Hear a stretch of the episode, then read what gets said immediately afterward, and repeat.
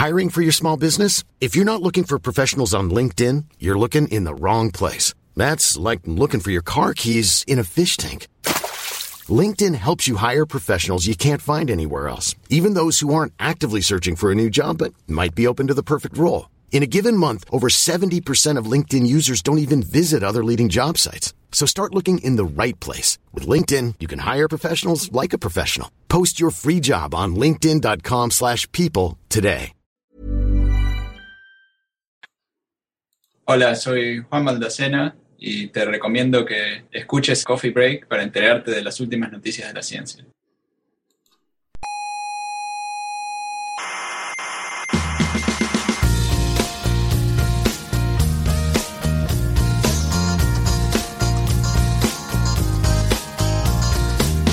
Aquí comienza Coffee Break, la tertulia semanal de la actualidad científica. El universo empezó, dicen ustedes, con el Big Bang, ¿no? Exactamente. ¿Qué, qué había antes?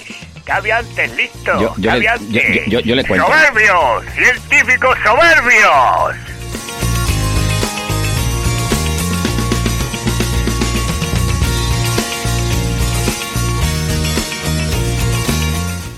Saludos, gente cientófilas de la galaxia, y bienvenidos a un nuevo episodio de Coffee Break, Señal y Ruido, en directo desde las soleadas Islas Canarias. Yo soy Héctor Socas y me acompaña el resto del equipo que ahora les presentaré. Estamos aquí para traerles las últimas noticias del mundo de la ciencia, pero antes tenemos que quitarnos de en medio lo que no podemos ir ignorando por más tiempo, eh, la devastadora derrota de España contra Marruecos en el Mundial. Sí, ya sabemos que es difícil de digerir, pero bueno, nos podemos consolar con que no estamos solos en la miseria. Ahí están también Rusia y Egipto. Y ya está, ya basta de fútbol. Vamos con lo que nos ha traído hoy aquí, que es la ciencia.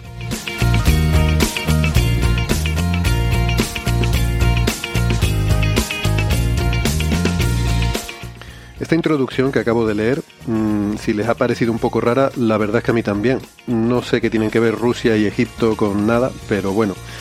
Es la primera vez que en Coffee Break tenemos un guion escrito por una inteligencia artificial. Se lo he pedido a GPT-3, la red neuronal más grande jamás producida, y este ha sido el resultado. Muy impresionante, la verdad. Pero aún así, son mejores los míos. ¿Dónde va a parar?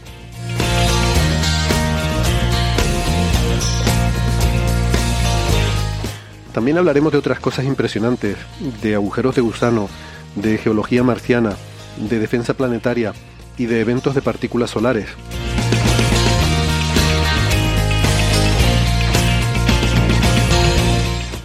Antes les quiero recordar que además de la radio estamos en muchas plataformas de internet. Nos pueden escuchar en Spotify, en Google Podcast, en Apple Podcast, en Amazon Music, TuneIn, Lecton, Squid y Amautas. No dejen de suscribirse que no les cuesta nada y así no se pierden ningún episodio. Ya saben, siempre le agradecemos que le den al botoncito de me gusta en su reproductor. Si les gusta, oye, si no, pues no pasa nada. Nuestra página web es señalirruido.com con ñ y todo junto. No pasa nada por poner una ñ, no se rompe la internet. señalirruido.com y nos pueden seguir en redes sociales, que estamos en Facebook, en Twitter y en Instagram. Y en Facebook está el Club de Fans, eh, también en Telegram y creo recordar que hay un servidor también en... ¿Cómo se llama esto? Discord. Eh, estas cosas de gente joven que yo no controlo. Eh, pueden contactar con nosotros en redes sociales, eh, que estamos muy activos en Facebook, en Twitter, eh, en Instagram también gracias a Neferchiti, o enviarnos un correo a la dirección oyentes arroba señalirruido.com.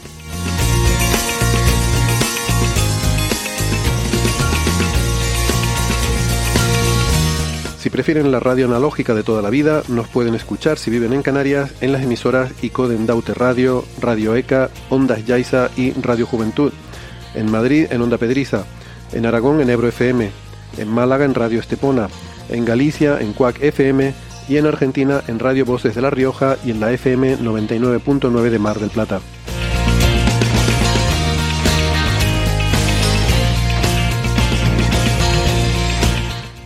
Bueno, comenzamos hoy la tertulia. Para ello tenemos con nosotros a Héctor Vives, que es doctor en ciencias físicas e investigador del CEFCA, el Centro de Estudios de Física del Cosmos de Aragón. Sí. ¿Qué tal, Héctor? Bien, aquí en Teruel. Aunque no soy investigador en el CESCA, soy técnico de las pipelines y tal. Ya, ya me darán cosas que hacer. bueno, eh, pues ya, ya, me dirás entonces cuál es la forma correcta de presentar. Eh, tenemos es que también. largo el puesto. Sí, por eso. Busca el, el título eh, oficial correcto y, y, vamos con eso. Eh, tenemos también en Madrid a Sara Robisco, que es ingeniera informática. ¿Qué tal, Sara? ¿Cómo estás? Hola, me he cambiado a Toledo ah. y aquí estamos en, en, Toledo con un día gris, oscuro y muy lluvioso. Yo he, he, descubierto que da igual lo que yo diga, Madrid o Toledo, tú vas a decir que estás en el, en el otro. Eh, siempre, o sea, no puedo equivocarme con esto más del 50% de las veces. O sea, o sea, es una cosa binaria, ver, ¿sí o no? No, no puedo fallar más del 50%. Sí. Si, fuera una distribución normal truqui. de probabilidad. Claro. Eh, eh, sí. Ah, no, claro, que es que cambio de, de, zona en Toledo. Normalmente si está la estantería friki, estoy en Toledo. Vale, estantería Toledo, a ver si me acuerdo de eso. Y en Málaga tenemos sí, a porque no sí, es mío, es prestado. Vale, vale. bueno, eh, pero también me pegaría de ti esa estantería friki, vamos, no, no, no, me, no me supone ningún choque el, el verla ahí detrás de ti. Eh, tenemos en Málaga a Francis Villatoro. ¿Qué tal, Francis? ¿Cómo estás? Muy bien, aquí estamos en Málaga. Hoy tenemos un día también un pelín lluvioso. Está cayendo algunas gotas. Cuando he paseado hace un rato con la perrita, se me han mojado la, las gafas. Mm. Pero no está cayendo mucho, o sea que yo he ido perfectamente sin paraguas y, y, y no ha habido ningún problema. El, el, algunas nubes un poquito más oscuras, el, el, cielo con un color más o menos plateado y supongo y se espera que para esta tarde noche sí llueva un poquito más fuerte, incluso que haya tormenta para las primeras horas de mañana. Muy bien. Pues hasta aquí, aquí el tiempo estamos a 11 grados. Pero se está nublado, pero ayer por la noche hubo algún hueco entre nubes que me permitió ver la luna y Marte. Pero claro, no vi el, la ocultación. No lo porque eso ya me, me, pillaba mala hora. Y digo, seguro que está nublado si me levanto ahora. ¿Y viste, viste un penacho de magma en Marte eh, surgiendo? No, porque como manto? es subterráneo, no se ve. No, no se ve porque, claro, si, llegara a la superficie sí se vería. Eh, Francis, había olvidado decirlo, es físico, informático, doctor en matemáticas, profesor en la Universidad de Málaga. Los twitters respectivos, el de Héctor Vives es arroba darksapiens, el de Sara es arroba sararc83, el de Francis es arroba emulenews y el mío es arroba hsocasnavarro. Bueno, pues nada, antes de empezar, o, quizás para empezar, me gustaría dar las gracias a Amazon Music que nos ha incluido en su lista de podcasts eh, recomendados, eh, podcasts destacados para esta próxima semana, a partir de mañana. Así que, pues nada, súper contentos eh, y, y enhorabuena a Amazon Music por tener tan buen gusto en su criterio, por tener tan buen criterio con los podcasts. Eh, ya saben que nos pueden escuchar ahí también, además de, de otras plataformas de internet. Y, y pues nada, porque estamos muy, muy contentos y, a lo mejor habrá gente así que se vuelva un poco cientófila y que nos descubran a raíz de, a raíz de esto, ¿no? Eh, también quería comentar esto, ¿no? El tema de, así en breves, ¿no? Lo que, lo que decía de que ese, ese primer párrafo de la introducción es que he estado jugando con, con esto que está todo el mundo hablando ahora de GPT, ¿no? Esta, esta inteligencia artificial de OpenAI, eh, este consorcio, eh, ya saben, que surgió un poco de esta idea de, de algunos de estos futuristas millonarios que le tenían algo de miedo a, a, las aplicaciones futuras de la inteligencia artificial y decidieron, para contrarrestar esto, pues crear un, un consorcio de código abierto y, um, y de, en fin, donde hacer investigación de inteligencia artificial, pero bueno, la idea no es mala, ¿no? Es decir, en vez de intentar evitar que se haga, pues vamos a hacerlo de una forma que todo el mundo tenga acceso a ella. Eh, no son los únicos, hay otras plataformas abiertas también de, de un montón de cosas relacionadas con inteligencia artificial, pero bueno, esta en particular es una, son los que desarrollaron la DALI, DALI, esta que hemos hablado en otras ocasiones para hacer conversión de texto a imágenes, ¿no? Y, y ahora esta que, que, han hecho es una, una herramienta de, para básicamente generar texto, de, de texto a texto, eh, y bueno, estuve mirando un poquito ayer, pero ya, hablaremos más en detalle porque creo que además estas cosas a Sara y a Francis les encantan, o sea que seguro que algún día podremos dedicarle algo de tiempo a, destriparlo un poco. Pero es, muy impresionante. Ayer estaba viendo que es la red neuronal más grande que se ha creado. Eh, iba a decir 800 billones por decir un número mm, salvaje eh, de parámetros, pero, pero realmente no es, es que es, por ahí de ese orden, no, no recuerdo, creo que eran, no sé si, del orden de 100 billones de parámetros, ¿no? Una, una barbaridad. Y es increíble la, la, capacidad que tiene no solo de dar información, sino de interactuar de una forma muy conversacional. Y es una pena, pero eh, esto esto que les dije del guion lo hice anoche y mi idea era guardar un pantallazo de cómo había sido la conversación, pero cuando fui esta mañana ya había desaparecido, o sea, como que se... Em, pasado un tiempo pues dejaba de estar en el navegador eh, accesible y, perdí la información, pero eh, es que era realmente es para verlo. Les cuento cómo fue un poco. Le pedí, eh, ¿podrías escribirme mm, dos párrafos de introducción para un podcast de ciencia? Em, y entonces escribió un par de párrafos, ¿no? Le digo, me gustaría que tuviera alguna pequeña broma sutil o, alguna referencia graciosa al hecho de que en Canarias es día de fiesta porque es el día de los profesores y los estudiantes. Entonces va, me pone una cosa con que qué maravilla para la ciencia, el no sé qué, los estudiantes, los profesores y tal. Pero luego me di cuenta que estaba equivocado, que no era, no era, no era hoy, era el lunes pasado. Entonces le dije, eh, no, no, perdón, perdón. Antes de eso, ¿no? Dije, bueno, también otra cosa relevante que ha pasado esta semana es que España ha sido eliminada del Mundial. ¿Podrías incluirlo en la, en la, en la introducción? Y puso también algo, ¿no? Decía, eh, nos ha eliminado Marruecos y tal, pero bueno, peor está Portugal. No sé por qué, yo estuve mirando y no he visto que a Portugal haya pasado nada, pero bueno. Y luego, y luego le dije, después de todo eso, dije, por cierto, me he dado cuenta de que me equivoqué no era el día de fiesta del profesor y tal. ¿Puedes reescribirlo sin esa referencia? Y entonces lo volvió a escribir. O sea, como que mantenía la coherencia de toda la conversación, me pareció muy sorprendente. Y entonces lo volvió a escribir con ese resultado que les he enseñado. Decía algo de Rusia y Egipto, que no sé por qué Rusia y Egipto tienen nada que lamentar. De hecho, Rusia ni siquiera está en el Mundial por el, por el tema de la invasión de Ucrania. Y Egipto, pues no sé, no sé qué les habrá pasado a los pobres, la verdad que tampoco he estado muy al tanto, pero como esto está entrenado con, con todo lo que pilla en la internet, pues supongo que, mm. no sé, habrá visto alguna noticia en algún momento de algo malo que les habrá pasado en el Mundial a Rusia y a Egipto, a lo mejor en mundiales anteriores y lo habrá metido, no sé, pero es muy, muy sorprendente, ¿no? Y cuando ves las cosas que, que están haciendo los programadores, que esto sí que es alucinante, que les dice, yo vi un ejemplo de alguien en Twitter que decía, escríbeme una clase eh, para eh, hacer una lista de personas que tenga su nombre, sus descendientes y sus antepasados. Y te ponía ahí, la más le decías en qué lenguaje, ¿no? En, en C Sharp. Y te ponía ahí un trozo de código con una clase, además reconocía que descendientes y antepasados era plural, entonces creaba una lista para esos atributos, mientras que para nombre creaba una cadena. O sea, nombre se daba cuenta que era algo individual, ¿no? Singular. Eh, muy impresionante. Y gente que le pone trozos de código para que le busque un error. Eh, estoy, mm. estoy haciendo un código eh, para que me ordene mm, no sé qué cosa y he hecho este código. ¿Me puedes encontrar por qué no funciona? Y, y, te dice dónde está el error. O sea, unas cosas realmente... Es alucinante. De verdad que...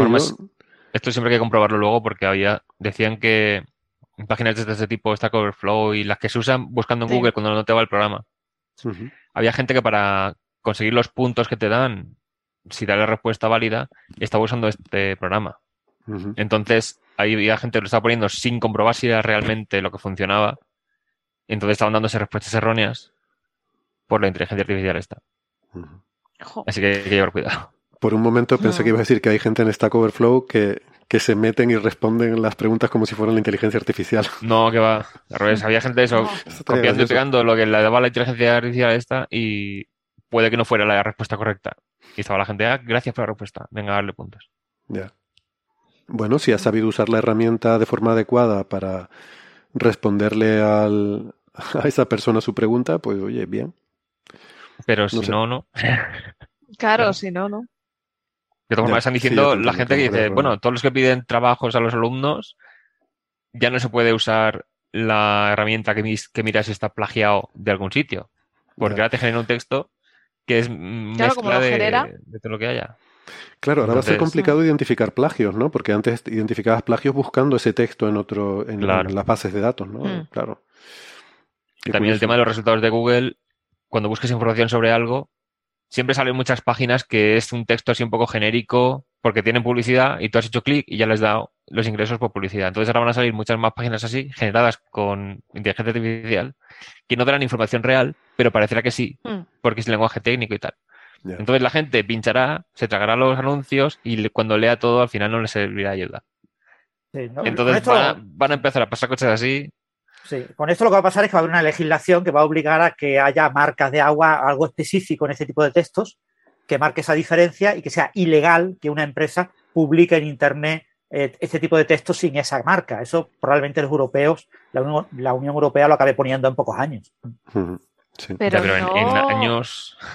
No tratamos ya un tema eh, en el programa de alguien que escribió un paper con uno de estos sistemas. sí, ha habido generadores de paper hace muchos años y se han colado. Eh, pero es absolutamente ilegible. Lo que pasa es que en, conferencias seguro que hay algún... colaban. Sí, sí. Seguro que hay algún cachondo que lo intenta con esta. ¿eh? Sí, sí, no, no, y lo conseguirán, seguro. seguro. Porque lo que había antes era mucho más tosco. O sea, se trataba de mm. cosas ininteligibles que no tenían sentido y era un poco para identificar esto, bueno, eh, primero por la gracia de hacerlo y segundo porque efectivamente lo puedes colar en estos journals, mm, mm. predatory journals, ¿no? Estos, estas revistas un poco de mentira o conferencias un poco de mentira y es verdad que algunos colaban, pero no tenían ni de lejos la sofisticación de esto porque esto puedes de hecho escribir cosas que tengan sentido.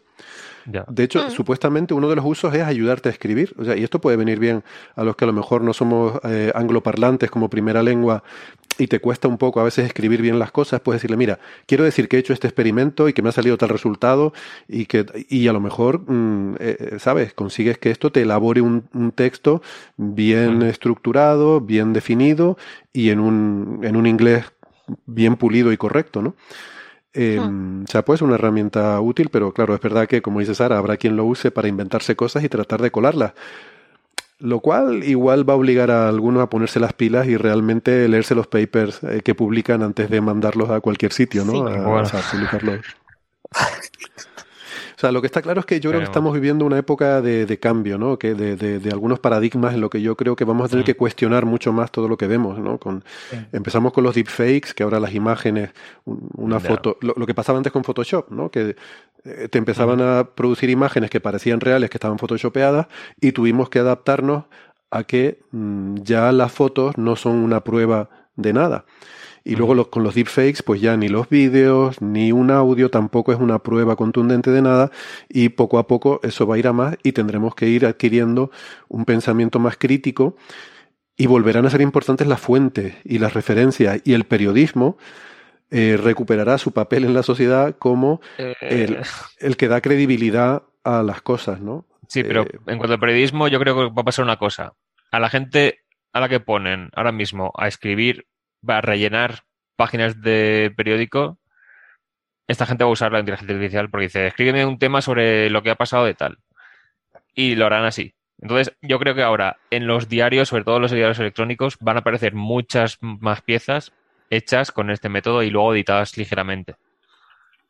Ya vemos, por ejemplo, Europa Press, cuando pone noticias de ciencia, es una traducción mala de algo, de una nota de prensa en inglés. Y eso no está comprobado por nadie. Lo ponen tal cual. Entonces. Es verdad. De todo ese tema de. siempre para ciencia prefiero tirar por SIN. Claro. De agencias públicas. Eh, claro, claro, claro. Dan información verídica, pero Europa Press es que. Claro, entonces el tema del periodismo es las páginas que dependan básicamente de tener clics, aunque la gente no se los lea, lo que querrán será generar contenido lo máximo posible. Hmm. Entonces yo creo que va a disminuir aún más la calidad de la prensa. Ya, pero por el tema este de dará un sentido en el sentido de que habrá un sentido en el sentido de que no quiero decir que habrá em, que, que, que, de repente, o sea, pasarán de lo que eran anteriormente, que eran transmisores de información, que tú dices, bueno, pues ahora las redes sociales te puentean totalmente porque ya no necesito un corresponsal que me diga lo que está pasando eh, en Málaga, porque en Twitter hay gente que ya me lo dice y no me hace falta.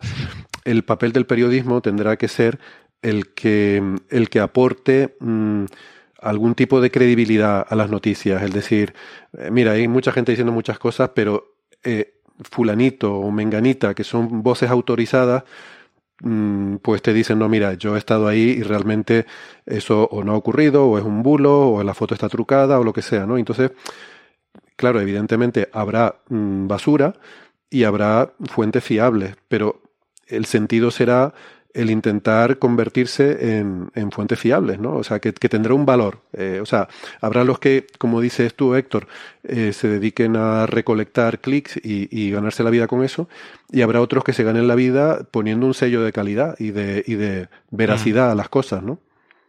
Eh, mm. sí, habrá que ver si logran que haya más incentivo por la veracidad que por el mantenerse a flote económicamente a base de clics. Hmm. Que eso es lo que está últimamente hundiendo lo que es la profesión de periodismo. Claro. Sí. Porque si vale más la cantidad de clics, entonces lo que se favorece es la cantidad de artículos en menos tiempo, hmm. no la veracidad de los mismos. Entonces, ese es el, problema. Hmm.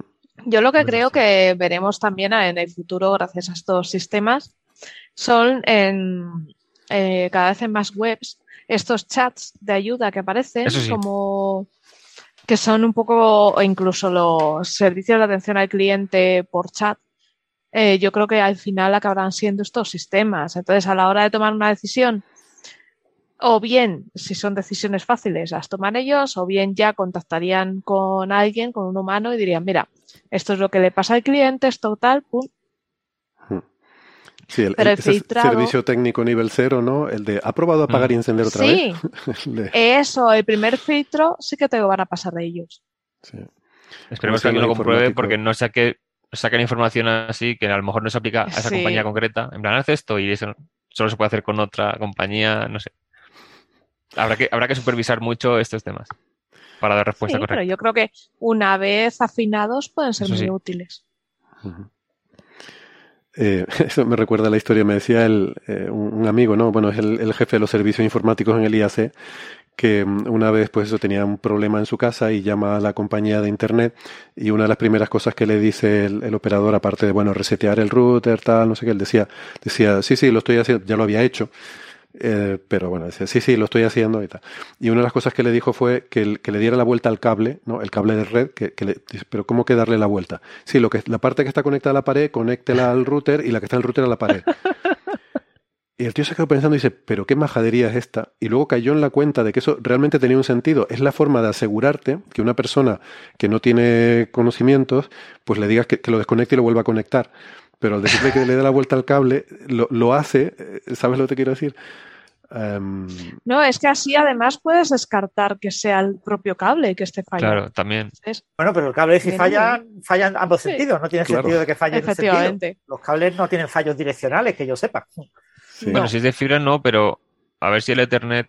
No, era un Ethernet. Eh, hay gente... Ah, vale, pero con el Ethernet hay que tener cuidado porque no sé si os pasa a vosotros. Yo para algunas cosas tengo un par trenzado, que es igual, eh, se parece mucho a un cable Ethernet normal, solo que eh, te cambia la posición de los pines, ¿vale? Entonces, claro, imagínate que dices, uy, necesito un cable para conectar esto al router. Pa, sin querer te equivocas, pones el trenzado y no te funciona nada. Entonces sí que más que darle la vuelta sería prueba con otro cable, por favor. Sí, básicamente. Pero si no tiene otro cable, a lo mejor. ¿eh? Que puede pasar. A mí me ha pasado de decir, no funciona, no funciona, ¿qué pasa? Y luego caer en la cuenta. Entonces, siempre en casa, eh, si vais a usar par trenzados, porque tengáis que hacer cosas, eh, prácticas de redes o cosas así, eh, aseguraros de que el par trenzado sea de un color muy llamativo, muy distinto. Porque así. Porque ya os digo que ese despiste es muy, es muy guardarlo bajo llave en algún sitio pues son peligrosos. Ponerlo donde guarda las armas de fuego y la munición, ahí guardas los cables también. Sí, que son peligrosos. Bueno, pues, pues nada, ya como digo, yo creo que lo, lo miraremos porque seguro que la parte técnica es muy, es muy chula también. Mm, solo he visto eso, que es una, una red neuronal muy grande y que, y que está entrenada con internet, pero vamos, eso como, como todas estas, eh, todas estas herramientas que han ido saliendo, ¿no? Eh, sí, en, la, Wikipedia pone 175 mil millones de parámetros. Ah, cabe la red neuronal en 800 gigas, gigabytes. Vale. Mm. Casi neuronal a lo grande. Entonces he pecado yo de la confusión esa de billones con miles de millones, porque yo, yo dije billones y pero a mí me suena que yo lo leí en español. Bueno, no lo sé. No, no lo sé. La Wikipedia pone 175 mil millones. Sí, sí, no, seguro. Eh, seguro yo lo he leído en la Wikipedia en inglés, no lo he leído en español. Ok, no, seguro que es eso y es correcto porque es la típica confusión, ¿no? Cuando lees billions en inglés y se traduce por billones a español. Eh, bien, pues nada. Mm, cositas que tenemos para hoy. Hay una que, de hecho, está la, la eh, lo habíamos visto para la semana anterior, pero se nos quedó fuera. Y es algo interesante, ¿no, Héctor? El sistema este Scout de NASA para de defensa planetaria, ¿no? Que eh, bueno, que, que hizo una predicción exitosa, ¿no? De un, de un impacto pequeñito, pero, pero que está ahí. Sí, básicamente hay un survey, digamos, o sea, un programa de cartografiado estelar, o sea, de celeste, que se llama Catalina Sky Survey, que lo que hace es sacar fotografías del cielo nocturno precisamente para detectar y estudiar eh, objetos, o sea, cuerpos menores del sistema solar, asteroides, cometas, etcétera. Entonces, parece que el día 19 de noviembre detectó un cuerpo que se estaba moviendo. Entonces, eso está tan automatizado que los datos. Me, me parece a mí. 18, pero ¿en qué uso horario? Claro. claro. Eh, vale. Ah, no, claro. Eh, se impactó el 19. Sí, bueno, el caso es que se, se detectó por el, el telescopio este, estaban sacando fotografías y esto manda automáticamente los datos de los objetos que va detectando al Minor Planet Center, sea, el centro de planetas menores, que es donde tú detectas en tus fotografías astronómicas un cuerpo que se mueve y manda las coordenadas a esa página. Que tiene un, hay que mandarlas de una forma concreta para que automáticamente pueda procesar los datos. Entonces. Es que, perdona, el Minor Planet Center, para la gente que no lo sepa, es donde se lleva todo el catálogo, el catálogo de toda la basurilla que hay en el sistema solar. Se registra ahí y es la base de datos, digamos, oficial de toda la humanidad, donde se guardan toda la información de, asteroides, cometas, porque Minor Planet no son planetas enanos, ojo. No es claro, es que esto es de temas históricos. Sí. Cuando los asteroides no se sabía si eran planetas o no, entonces dijeron planetas menores y se quedó el nombre ahí. Mm. El caso es que si se manda con el formato correcto, esto puede automáticamente empezar a calcular la órbita. Entonces, el programa Scout de la NASA es un programa que pilla los datos del Minor Planet Center y hace los cálculos orbitales para ver si puede haber algún impacto y tal. Entonces, le sale de repente que este objeto que acaban de descubrir, a los 7 minutos del descubrimiento, automáticamente ya tenía un cálculo que dice, uy, parece que hay 25% de probabilidades de que colisiona con la Tierra. Es un objeto muy pequeñito, pues, se estima, se estima como un metro de diámetro. Pero claro, esto hace que manden avisos. Enseguida, la, gente que está observando, tanto en observatorios profesionales como gente eh, de aficionado, muchos tienen abierta la página del Minor Planet Center porque se puede buscar, o sea, puedes tener avisos de, uy, acabo de descubrir esto, necesitamos más observaciones. Entonces, la gente que tenga tiempo en ese momento, esa noche, eh, apunta el telescopio, hace las observaciones y manda pues, los datos de las coordenadas donde se ha medido en sus fotos. Entonces, empezaron a recopilar observaciones así. Eh, lo pusieron también en Twitter. Empezaron, claro, hay una cosa que se llama el Astronomers Telegram, que es una especie de telegrama. O sea, en cuanto hay nos interesa que se observe esto porque ha habido una supernova o ha habido algo así rápido. Queremos que la gente apunte los telescopios a esto porque es interesante. Entonces así empezaron a pillar observaciones y ya confirmaron que sí, 100% de probabilidad de, colisionar en la Tierra sobre Ontario, sobre el lago Ontario.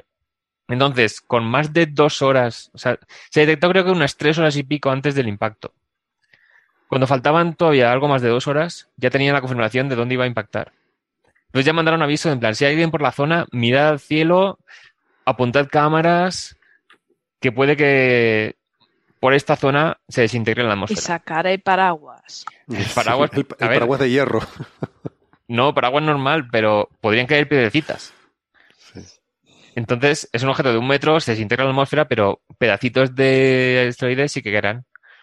Entonces, ah, cuando faltaban ya apenas dos horas para el impacto, ya estaba Twitter. Vamos, yo lo vi porque me acosté tarde ese día. Empecé a ver mensajes de la gente, va a impactar en Ontario, tal. Todo el mundo revolucionado. Eh, si tenéis cámaras de seguridad, aseguraos luego de comprobar si lo han pillado. Poner cámaras a, hacer fotos del cielo, porque se sabía la zona más o menos, o sea, el punto exacto en el que quería dependerá de la, del rozamiento con la atmósfera. Entonces, sí, esto, a pesar de que este objeto era de solo un metro, que no suponía una amenaza, sirve para eh, poner a prueba todo el automatismo que hay y todos los protocolos y procedimientos por si se descubre algo más grande. Que se imagínate que, vale, se detectó a tres horas y pico del impacto porque era tan pequeño que se ve muy poco brillante. Pero ¿y si hubiera sido mucho más oscuro y más grande? Pues hubiera visto con el mismo brillo que este de un metro, pero sería un objeto más grande que de un metro. Entonces aquí está el tema. O sea, siempre hay que poner a prueba los sistemas que tenemos de defensa planetaria, que se Entonces sirvió como ensayo de cómo de rápido se puede detectar y ya estamos, en, vamos, en tres horas y pico antes del impacto. O sea, en una hora o menos de una hora ya se sabía dónde iba a impactar. Yo creo que se consiguieron al final, no sé si cuarenta y pico observaciones. A ver, lo ponía aquí. O sesenta y pico. 46. 46 observaciones de varios observatorios, incluso gente aficionada. Claro, es que eh, eso que iba a decir, un astrofotógrafo aficionado, eso es el sueño de cualquiera, que te avisen, oye, que viene. Sí, sí, sí, si tienes una CCD y el programa de astrometría y todo preparado. O sea, esto hay que tenerlo con antelación, ¿vale? O sea, ya había que tener Preparas todo, preparas el NINA, preparas la cámara, todo. Claro. Entonces, si lo tienes todo preparado para que enseguida poder mandar el mail con el formato correcto, hmm. pues no tendrá que revisar a una persona y tomar los datos, sino que ya la máquina lo interpretará correctamente y se unirá ese dato tuyo a los cálculos orbitales. Qué maravilla. Seguro que estas inteligencias artificiales te pueden coger los datos en el formato que tú los mandes y ponérselos en el que necesite JPL. claro, será lo si están bien entrenadas, pero de momento hay que ponerlo en formato correcto. Entonces, sí, eso, vamos, en unos minutos se pudo llamar a la gente para que apuntase telescopio, se pudieron recopilar, pues que 46 observaciones en, en tan poco tiempo. Y nada, se predijo todo correcto. Y ahora supongo que hará alguna campaña de a ver si pueden ir por la zona y buscar trocitos que hayan caído, porque es en, a lo largo de la costa del lago Ontario es por donde se desintegró. Así que nada, un éxito creo que es, no sé si el sexto que se detecta antes de impactar. El quinto o el sexto. No sé si, o sea que hay una parte que decían, no sé si había sido cinco antes que este mm. o que este era el quinto. Sí, por ahí de ese orden. Sí, me suena, Algo así. lo he visto también. Mm. O sea, el primero fue en 2008, que fue muy sonado, porque fue la primera vez que se detectó un asteroide que iba a impactar contra la Tierra. Y era muy pequeño, ¿no? Pero impactó en el Sudán y luego se vio en, en los satélites meteorológicos, se veía un puntito de térmico donde había impactado y luego se hizo una campaña para buscar en el desierto fragmentos y se encontraron algunos. Entonces, lo viene muy bien para estudiar estos objetos, pero también eso, ensayos para cuando venga algo grande, tener todo preparado y ver que todo funciona. Que relacionado con esto, pues añadí una cosa extra que es que la misión Neo Surveyor que es un telescopio infrarrojo que se pondría en el punto de Lagrange L1 entre la Tierra y el Sol, por fin han anunciado que lo van a financiar. Mm. Eso es una misión que se lleva planteando. Yo creo que escribió un. Con lo de Chelyabinsk en 2013, ya hacía años que estaba planteándose poner un telescopio de ese tipo en el espacio. ¿Por qué? Porque tenemos este objeto que se detectó poco antes del impacto. Claro, venía del lado nocturno si hubiera venido el lado del diurno, no se hubiera visto. Porque de día no puedes poner el telescopio a mirar al cielo. Entonces, todos los que vengan, no desde el lado externo de la órbita terrestre, sino del lado interno, hace falta verlos desde un telescopio que esté más cerca del Sol que la Tierra. Y sobre todo para, para convencer el efecto este de que a ver si es más oscuro y más grande, o más brillante y más pequeño. Ese telescopio será un telescopio en infrarrojos, que en infrarrojo sí que depende más del tamaño del asteroide, cuánto brille. en visible depende de lo que refleja la superficie en cuanto a luz normal. Mientras que en infrarrojo depende más de la temperatura que tiene el asteroide. Y se ve, la cantidad de luz que recibes del asteroide es, se ve menos afectada por el albedo. Es más emisión por su propia temperatura. Entonces, cuando es más grande, vas a ver más luz. Así que, claro, un telescopio infrarrojo que esté más cerca del Sol que la Tierra es lo ideal. Porque puedes ponerlo no solo aumentando hacia afuera, hacia la Tierra, sino que puede apuntar. Este tiene un escudo solar de forma que puede apuntar hasta 45 grados del Sol. En vez de, en vez de estar como el JWST, que tan cerca del Sol, imposible. Entonces, buena parte de la órbita de la Tierra la puedes cubrir desde el interior del sistema solar. Entonces, muchos de estos asteroides que van a pasar cerca de la Tierra o incluso impactar, pero por estar un poco más interno no lo vemos, ahora desde el espacio sí que se va a poder. Y claro, a pesar de ser algo tan importante para prevenir impactos, pues hasta ahora parece que no han tomado la decisión definitiva. Entonces se supone que si todo va bien, en 2028 lo lanzarán. Esto ya... Lo de, Neo Surveyor es porque Neo es la, en la jerga habitual de este campo es objeto cercano a la Tierra, ¿no? Es Near Earth Object y son los peligrosos, evidentemente, para nosotros. Mm. claro. Eh, por cierto, mm, bastante ah. revuelo por aquí en Canarias por un, impacto eh, ah, la semana pasada, ¿no? Que es cierto, es cierto, que no se comentó. No, no está claro el asunto, pero sí lo registraron incluso las estaciones eh, sísmicas, em, que sí, que hubo, hubo un gran impacto cerca, al parecer, cerca de la isla de Gran Canaria, y, la gente escuchó el, mm. el, el, boom sónico, se supone. Se supone, es que no, realmente no hay mucha información. Por suerte no le cayó a nadie encima, entonces sabríamos más, pero casi, casi mejor saber menos. ¿Había alguna imagen artística ilustrando las noticias que, bueno, era mm. como un meteorito del tamaño de una de las Islas Canarias enteras. Ahí... Sí, como Chicxulub, básicamente. Pero sí, o sea, las estaciones sísmicas detectaron una señal que no era eh, de terremoto. O sea, era un. O sea, se puede identificar que es una onda de choque acústica del aire. Mm. Entonces empezaron a ver si alguien tiene, o sea, igual, mismos casos, si alguien tiene vídeo de cámara de seguridad que haya registrado algo, pues revisarlo por si acaso en algunos se ve un meteorito.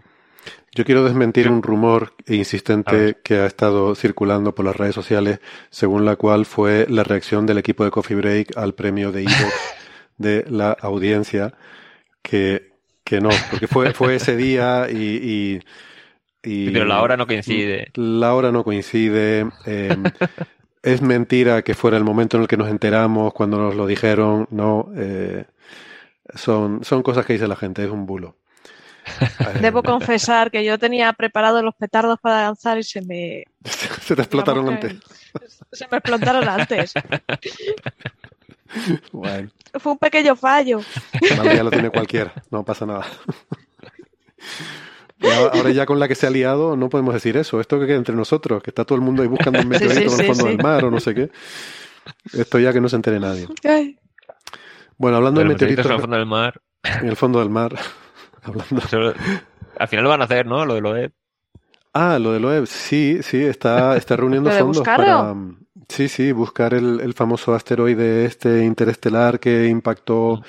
supuestamente, ¿no? contra la Tierra, o sea, supuestamente interestelar, aunque parece bastante confirmado que efectivamente es interestelar que impactó el 8 de enero de 2014 eh, y que a mí me interesa mucho porque creo que es un mensajero del planeta 9, pero, pero que a Loeb le interesa porque dice que es interestelar y que es muy raro, que es más fuerte que el hierro y que, eh, y que eso es indicativo de que probablemente sea tecnología alienígena.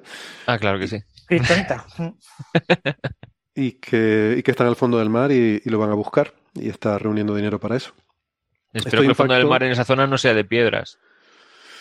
Da igual, como esto no es una piedra, seguramente será una especie de nave espacial ah, pequeñita. Eh, entonces, hombre, supuestamente debe ser metálico, ¿no? Porque, a ver, si más o menos eh, te crees los resultados que ellos publicaron, eh, pues tiene una lo que, lo que se llama la fuerza tensil superficial, o sea, cuánto de duro es, eh, es muy, muy duro, ¿no? De hecho, ellos argumentan que es más que el hierro, que, bueno, es el, tipo de, meteorito más fuerte que impacta la Tierra, pues son estos de hierro y níquel que provienen, pues, del, del, núcleo de un objeto que se ha diferenciado y luego se fragmentó, y las partes centrales, pues, están hechas de hierro y níquel, igual que el núcleo de la Tierra.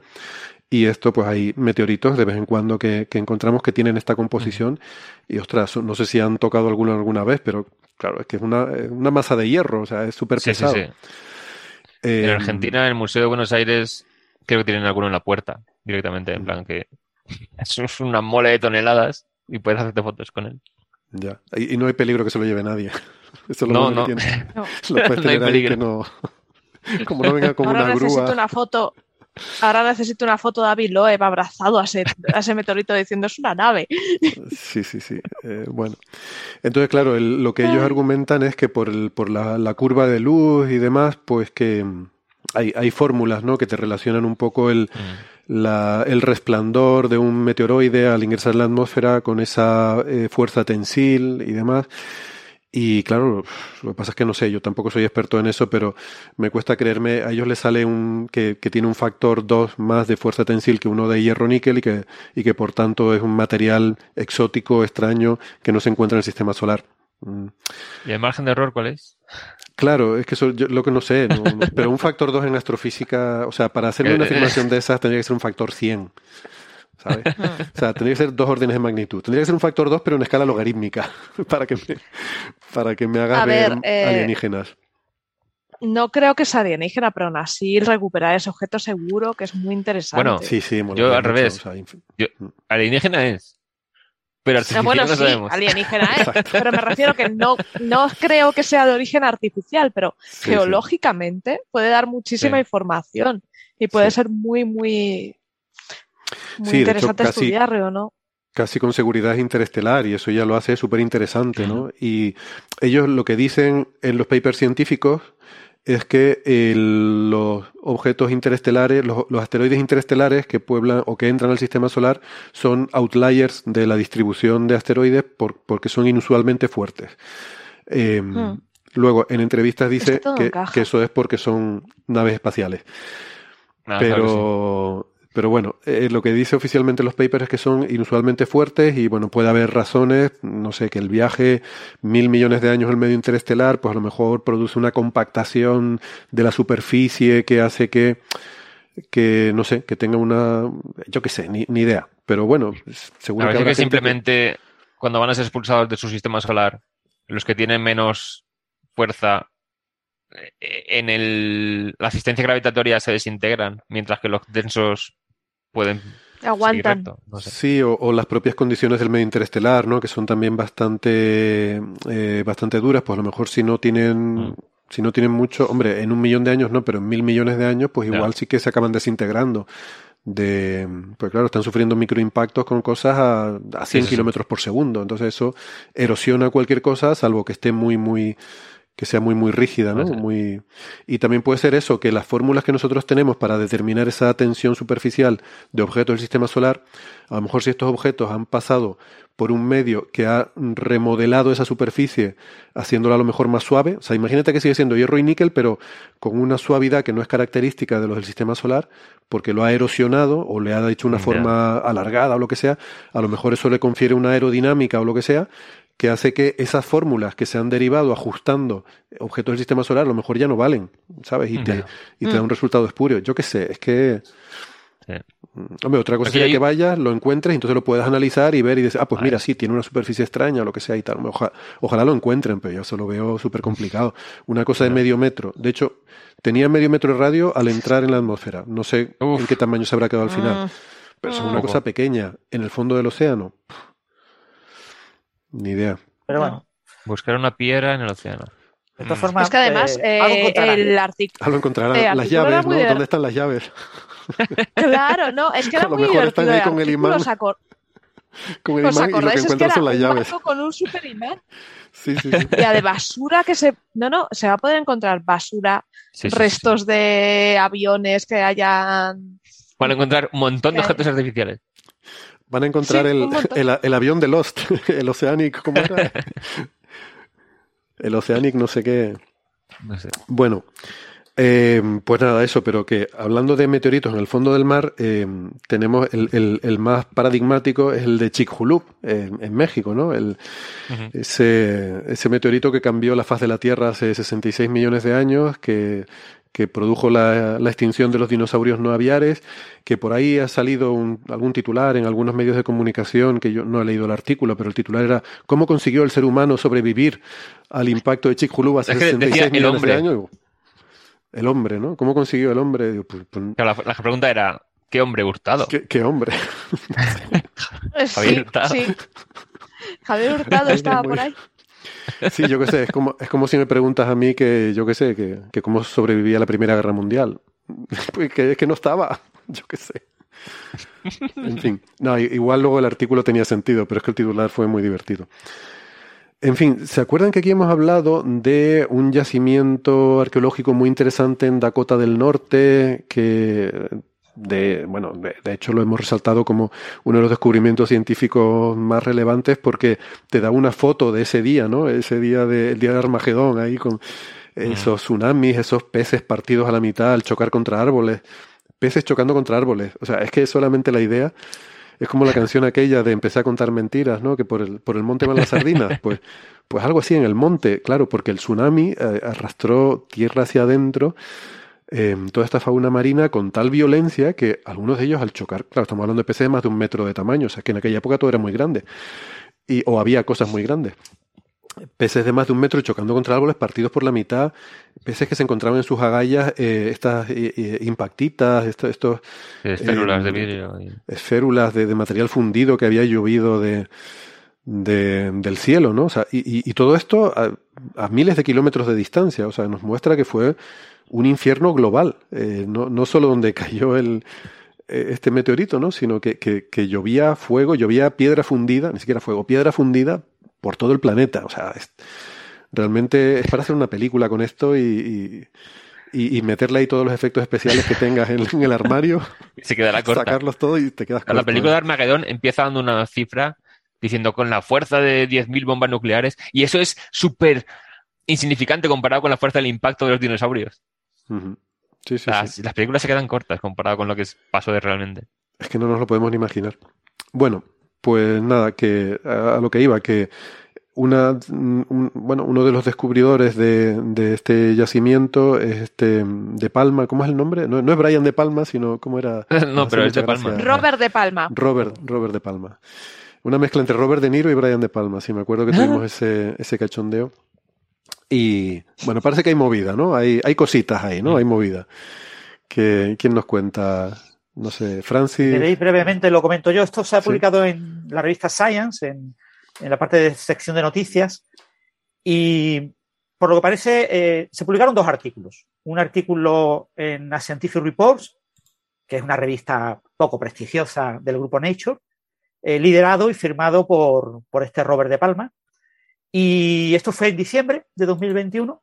Y como en febrero de 2022 se publica en la revista Nature un artículo en el que no aparece él, eh, liderado pues, por una investigadora, una paleontóloga llamada Melanie eh, Y, entonces, pues en principio los dos proponen más o menos la misma hipótesis, que el impacto de este asteroide ocurrió en la primavera boreal y, aportan datos muy similares. De hecho, en el artículo de ella, en el artículo eh, publicado en Nature, que es una revista súper prestigiosa, eh, se agradece en la parte de agradecimientos a, De Palma que eh, dio parte de, o sea, permitió recabar una serie de información y parte de los restos que se han encontrado en, fósiles de peces son del yacimiento de este hombre. Entonces, se le agradece estar incluido. Claro, este fue un yacimiento que él compró, ¿verdad? Sí. fue un, yacimiento que, él compró, ¿no? Que vio que estaba en el, terreno de algún granjero, no sé qué, que tenía unas extensiones enormes, y él vio aquello y se lo compró. Creo que fue algo así la historia, ¿no? Sí, pagó para que para poderlo explotar, sí. Sí. Yo por lo que he leído, eh, cuando eh, esta muchacha eh, fue a investigar, él estaba terminando, acababa de terminar la carrera y lo que estaba era al cuidado del yacimiento. Entonces fue el que le enseñó el yacimiento y, tal. Oficialmente los dos eran doctorandos, ¿vale? Él tiene mucha mayor edad ah. que ella. Eh, ella es, como ha dicho Sara, una muchacha, él, ella, un hombre hecho y derecho. Eh, pero en cualquier caso, los dos están haciendo doctorado y con directores diferentes en países distintos.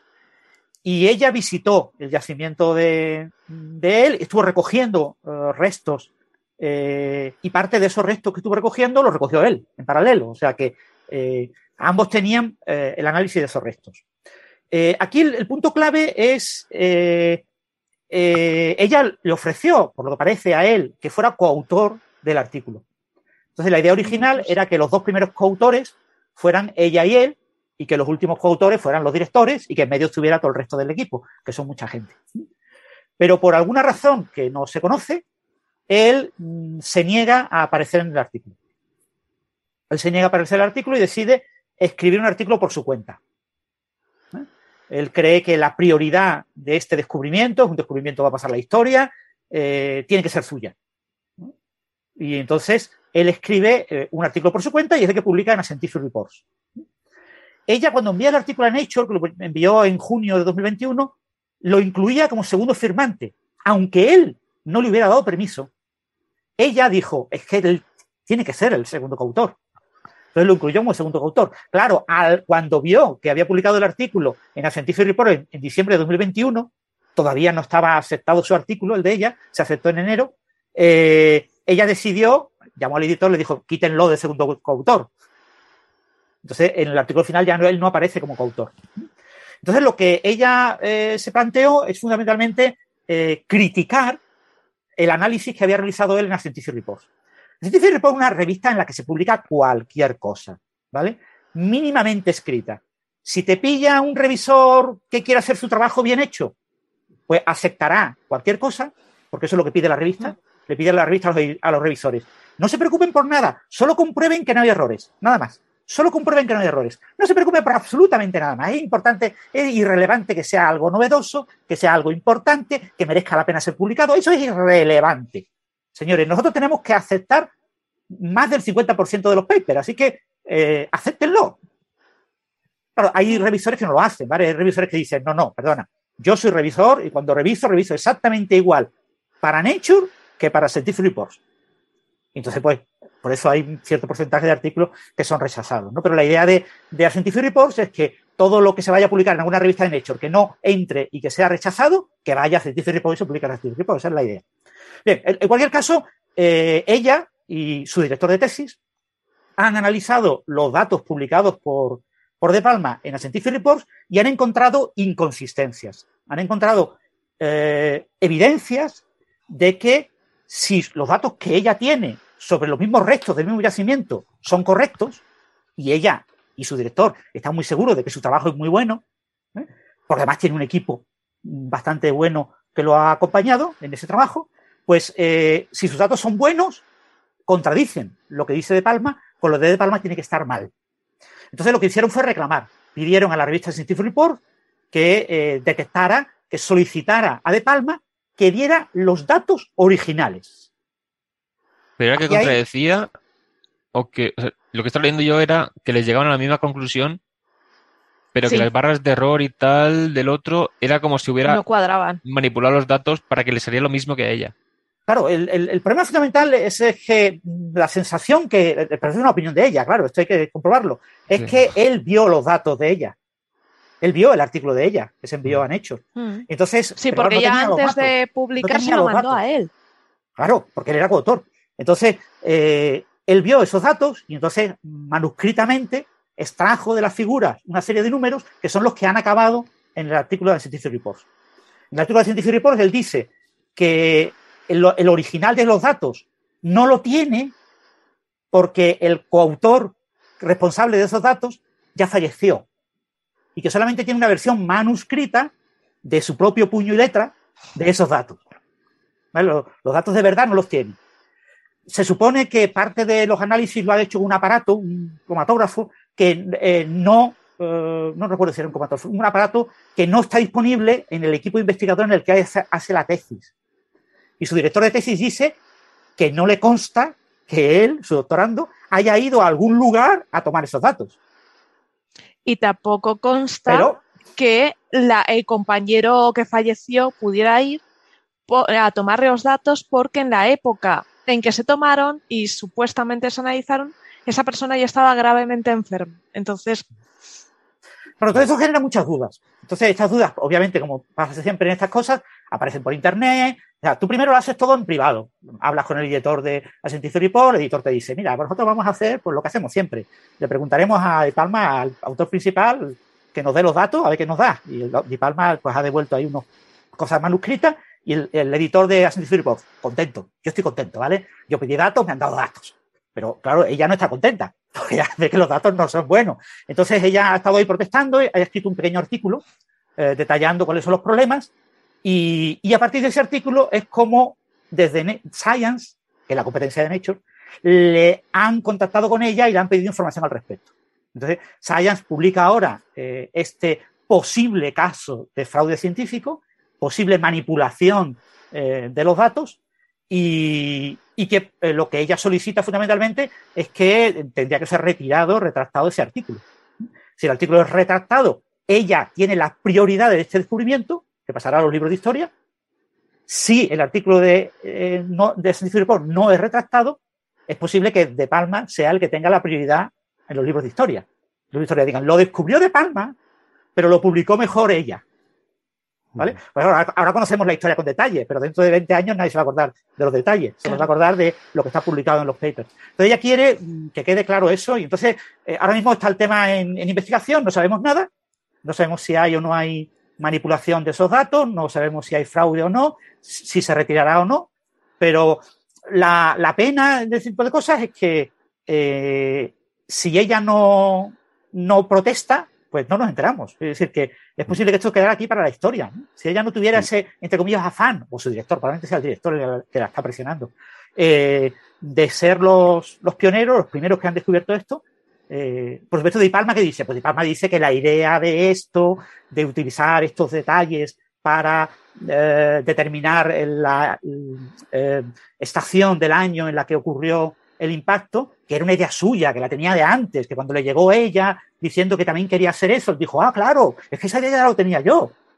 Ella dice que no, que él no le dijo nada. O sea, él dice que ella aprendió la técnica cuando visitó el yacimiento con él. Mm. Que ella, tenía la idea de antes. Claro, y ella dice que según ella estaba investigando los restos que ella encontró, él le envió el pececito eh, y fue el donde ella vio en las branquias del pececito eh, los restos de, de cenizas que indicaron que justo había fallecido en el momento del impacto mm. y eh, se le ocurrió hacer la espectrometría o el, el TAC este para saber, mm, es muy divertido, los peces, la estructura del pez, las espinas, tal, su estructura, se afinan en invierno y en, cuando va empezando la primavera empieza a engrosarse. Supongo que es por el tema de mejor de la alimentación. Entonces, eh, a ella se le ocurrió hacer este estudio y los resultados dieron que efectivamente que esta estructura del pez empieza está justo empezando a engrosarse, entonces es primavera. Y fijaros un punto importante. El análisis lo hizo ella. O sea, el, es, el equipo, ¿vale? Es un equipo de varias personas, no solo ella. Sí, pero me refiero a que le mandó de palma los fósiles a ella para que en el laboratorio donde estaba ella hicieran las mediciones estas. Claro. Sí, sí, sí. y por eso ella esos dijo. Datos no son los que publica de Palma. Que... De Palma publica datos independientes. Supuestamente. Pero, Jolín, es que ella le dijo, vente de segundo autor porque esto, es, esto es interesante. De hecho, ella no pensaba que tuviera Dice, bueno, pues fue en primavera. Dice, esto no va a tener ningún eh, impacto a nivel a nivel científico. Es una cosa bueno, bueno, si la enviaban hecho, si la enviaban hecho. ya, bueno, pero que ella tampoco pensaba que fuera. No, pues sí, sí, ella sabía perfectamente que esto iba a ser una cosa de impacto que iba a generar. Mm. Si lo envías a, a Nature, en Nature de unos periodistas te dicen, eh, sí, esto se puede, mm. puede pasar a, revisores. básicamente lo que hacen los editores de Nature. Son básicamente periodistas que buscan lo noticiable. Y lo que dicen, hmm. si es noticiable, lo pasamos a revisores. Si no es noticiable, se siente, será muy importante, pero será importante en tu casa, o en tu familia, o en tu, con tus colegas. Hmm. Pero al mundo no le mm. interesa esas cosas. Y por eso hay cosas tan famosas como los escutoides que no acabaron publicados en Nature. Fueron rechazados por Nature porque oh, se consideró, bueno, una nueva, y si se hubiera vendido como una nueva forma geométrica, mm. lo mismo sí. Pero claro, eso se vendió eh, ya a nivel de nota de prensa. Mm. Pero bueno, una cosa, cuando, eh, cuando Francis dice que los editores en hecho son periodistas, quiere decir que actúan como periodistas, ¿no? Porque por lo menos yo lo que conozco son científicos, pero... Se supone que, científicos ya solo se dedican a ser periodistas, ¿sí? Pero que actúan como periodistas, sí, sí. Era, cogen eh, gente... Son editores, pero que hacen una labor editorial. No hacen una labor científica, no son revisores científicos, no son parte del comité editorial. Siempre decimos, el, proceso es, tú envías tu artículo y primero el editor mira, o sea, le da, igual que sea correcto o no sea correcto. El editor periodístico lo mira. Esto es, de, ¿Esto es de impacto o no es de impacto? Y, entonces, si es de impacto, y evidentemente lo de Chicxulub es uno de los mayores impactos de toda la historia de la Tierra, así que, eso es de mucho impacto. Mm. Y, y luego ya se lo pasa a los revisores, que son los que tienen que juzgar si científicamente eso es correcto o no. Pero el editor, mm. el, primer filtro, que es el que filtra el 90% de los papers que, les llegan, el 90% se rechazan en base a, criterios editoriales. Es decir, esto no es interesante para nuestra audiencia. No es que esté mal, no es que esté tal, pero nuestra audiencia... Eh, eh, el, el, punto clave, para que no se confundan los oyentes, porque todas las revistas científicas tienen un comité editorial. Pero todas las revistas científicas tienen un editor principal, que es un científico en activo, y un comité editorial que son científicos en activo. Y cada uno de una subárea, de un tema específico de conocimiento, del de todos los tópicos que cubre la revista. De tal manera de que tú envías el artículo al editor principal, ya hay revistas en las que tienen varios eh, segundo puesto, y se lo envías a alguno del segundo puesto, no necesariamente al primero, y él decide a qué editor del comité editorial, que es un científico, es el más adecuado para entender el artículo y elegir los revisores. Y determinar si el artículo merece la pena pasar a revisores o no. Pero eso lo hace un científico. O sea, miembro del comité editorial. En hechos no. En hechos, ex científicos que eran científicos de un tema que no tiene nada que ver con el tema del que se van a poner, porque ahora lo relevante no es la ciencia, lo relevante es el interés periodístico, son los que hacen ese filtro. Hay un, una editorial, un grupo editorial o sea, un, grupo de editores eh, periodistas, yo les llamo editores periodistas, eh, que son los que deciden el tema y una vez que han decidido que merece la pena aparecer en hecho, entonces pasa a un científico del comité editorial, que ya se hizo un científico, que es el que selecciona los revisores. Hmm. Entonces, el filtro primero un filtro desde su punto de vista, claro, pero desde su punto de vista tiene sentido porque ellos publican investigación interdisciplinar que tiene que ser relevante para cualquiera de cualquier campo. Entonces, no hace falta que yo como editor jefe sea de tu campo. Tú me puedes mandar a mí un artículo sobre geología marciana y yo no tengo ni idea de eso, pero tengo que ser capaz, o sea, si a mí eso no me resulta atractivo y me apetece leerlo, entonces al lector no le va a apetecer leerlo y por tanto no nos interesa en la revista. Ese es el, criterio. para bien o para mal eh, es ese, ¿no? No hace falta que eh, eh, yo como editor jefe sea experto en ese tema. Si a mí me, me, parece que esto podría ser interesante, ya entonces lo pasaré a los expertos a ver si esto si es correcto, si no es correcto, si tiene, si tiene impacto científicamente, si no. Pero el primer, el primer filtro es si a mí esto me parece interesante, si, si es entretenido para yo leerlo. Siendo yo de otro, te lo venden bien, ¿vale? O sea, por eso hay, en, en, hecho una revista en la que muchos de los autores hablan por teléfono directamente con estos periodistas editores y les venden la moto, ¿vale? O sea, en una revista normal tú no te atreves a llamar por teléfono al, editor para preguntarle, mire, estoy mirando la bomba, ¿eh? ¿Quieres que te lo explique? Yo te explico por qué esto es una bomba, ¿eh? Si no te das cuenta, porque esto es un bombazo. No, no, pero en hecho sí, en hecho tú tienes que hacer eso. Si, no, si, tienes, si lo has hecho varias veces, ya lo haces tan, como algo tan normal que, hmm. que, que lo sabes hacer bien y cuelas muchas cosas, ¿no? Y por eso en hecho se cuelan muchas cosas que no son después de tanto impacto, ¿no? En cualquier caso, lo que no se entiende es como De Palma no ha querido ser coautor de un artículo en Nature haciendo su tesis doctoral. O sea, de verdad. cualquiera de nosotros. Es que no, cuadra nada. Eh, que vamos a ser coautores. Eh, hace poco, mira, el, uno, ahora se han publicado esta semana como cuatro, cuatro artículos sobre un eh, GRB, ¿no? Un, una emisión de rayos gamma eh, que ocurrió el año pasado, eh, analizado con multiespectro y que parece que indica que fue una fusión de estrellas de neutrones. ¿Mm? Bueno, pues una, una de las coautoras dice, a mí me pidieron que certificara que un trocito del artículo, prácticamente un parrafito que ponía que con tal técnica eh, era correcto lo que estaban diciendo, y, yo les dije que sí. Pero si quieren poner que yo lo he validado, me tienen que poner de coautora. Eso de coautora. Entonces dice, la misma tarde en la que se envió el artículo, me enviaron a mi copia del artículo, el artículo han hecho, me enviaron copia del artículo para que yo validara un párrafo, yo validé el párrafo y esa misma tarde me incluyeron como coautor. Lo he dicho en Twitter. Ostras. Porque para mucha gente es muy importante ser coautor de un artículo en hecho. Claro, claro. Por la forma de evaluar los currículums. Entonces, fíjate, ahora De Palma dice que no. Oh, no, no, no, me van a poner de coautor en un hecho. No, no, yo tengo que publicar Tengo que ser el autor principal porque soy. Claro, claro tengo que, publicar una mierda de artículo. Y, segundo pues, autor. Probablemente al final acabe retirado. Acabe retirado probablemente ese artículo. ¿Por qué, ¿por qué querer ser el segundo autor cuando puede ser el primero, no? Es, el primero. Yo creo que es esa tontería del ego. Y dices, pero. Pero, pero es que sales perdiendo, no, no tiene sentido. Sí. Bueno, que hablando de retirar cosas, vamos a retirarnos nosotros un minutito a deliberar y tomar un café y volvemos enseguida con más temas. Si nos están escuchando en la radio, nos despedimos hasta la semana que viene, eh, aconsejándoles, como siempre, que si les interesa nuestra conversación, busquen la versión del podcast donde vamos a hablar ahora sobre Marte y sobre un agujero de gusano. Así que, eh, venga, hasta luego. Chao, chao.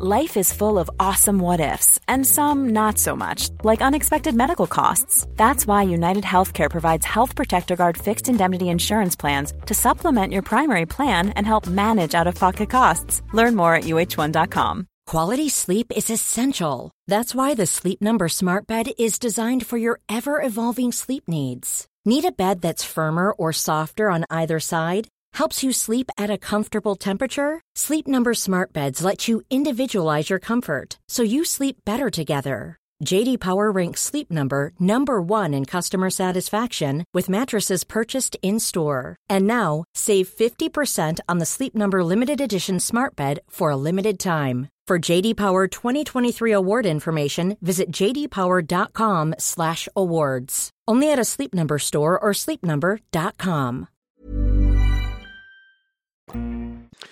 Bien, gracias por seguirnos acompañando y damos la bienvenida a Gastón Giribet, que se nos acaba de unir a la tertulia. ¿Qué tal, Gastón? ¿Cómo estás? Hola, amigas, amigos, ¿cómo andan? Un gusto verlo de nuevo. Bien, bien. A ustedes lo veo más seguidos que, lo que parece. Sí, sí, vamos a dejarlo ahí. Pero eh, Gastón es profesor en la Universidad de Nueva York, eh, es doctor en ciencias físicas, es arroba Gastón Giribet en Twitter, eh, todo junto Gastón Giribet. Antes lo dijiste, ahora me has dejado con la duda. Antes dijiste Giribet, pero no es como lo sueles decir, ¿no? no. Sueles decir, decir No, no, no, sabía que me había hablado de mí mismo, como Maradona. no, Giribet está bien. No, no, no. Eh, no Vale, de acuerdo. La vez casi me cuesta un castañazo de mi abuelo, así que voy a aprender. bien, bien. Así es como se aprende en el fondo.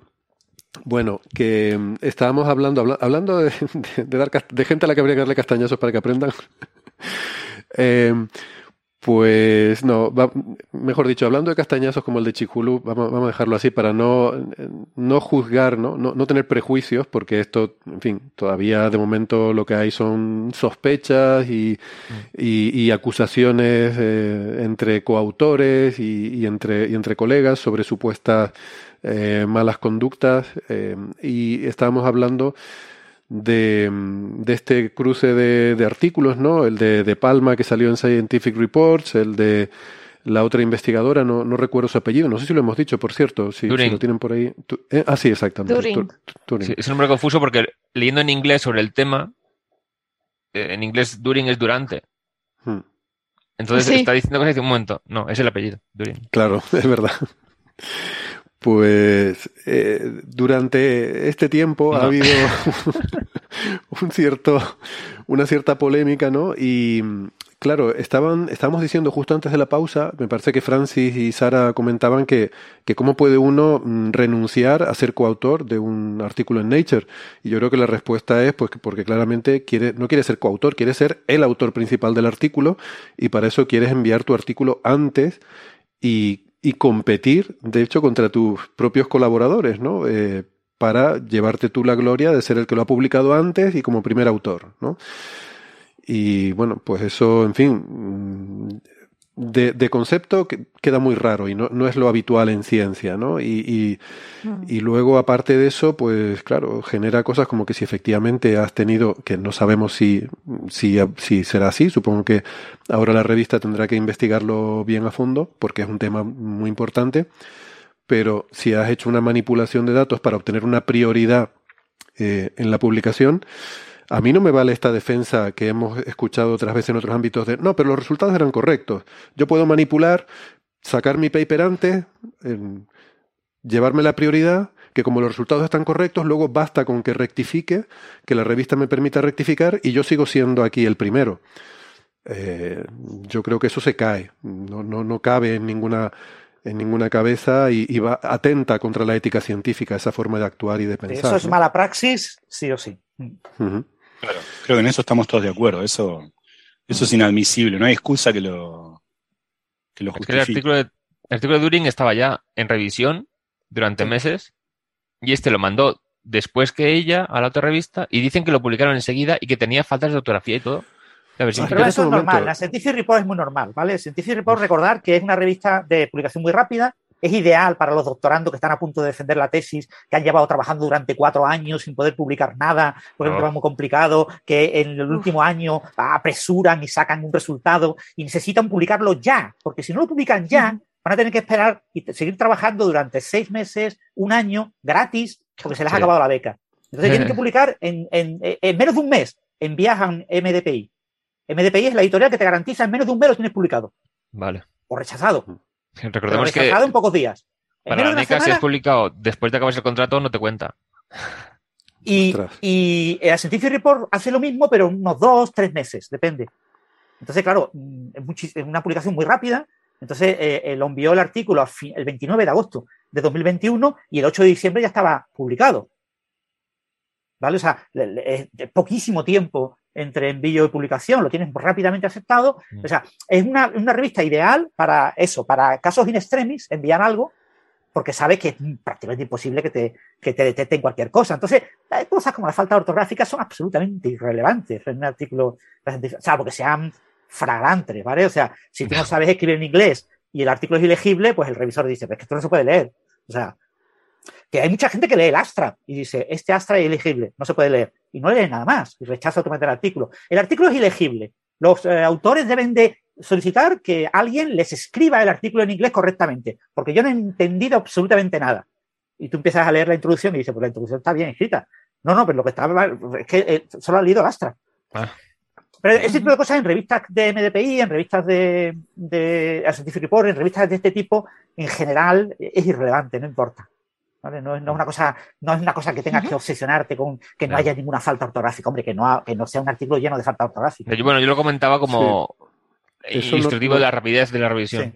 Claro, eso normalmente se, supone que se encarga luego la edición de la revista, ¿no? O sea, aparte de lo que pagas una revista, hombre, supuestamente debería ser así. O sea, tú debes... Sí, de, hacer algo. depende, depende de la revista. Por ejemplo, no sé, en mi área voy a hablar, pero en Physical Review D, por ejemplo, son bastante minuciosos, incluso a veces molestos, porque... Mm porque, no sé, it is worthy, no, worthwhile, come on, depende. ya, eh, pero también eh, hay otras revistas como, incluso más importantes, como Journal of High Energy Physics, que no, que dicen, mira, nosotros nos preocupamos de la parte científica y del formato, pero vos escribís bien. O sea, obviamente, si uno pone, pone, un desastre, no, pero lo demás no se van a preocupar demasiado. al menos no así como si lo hace Physical Review D, por ejemplo.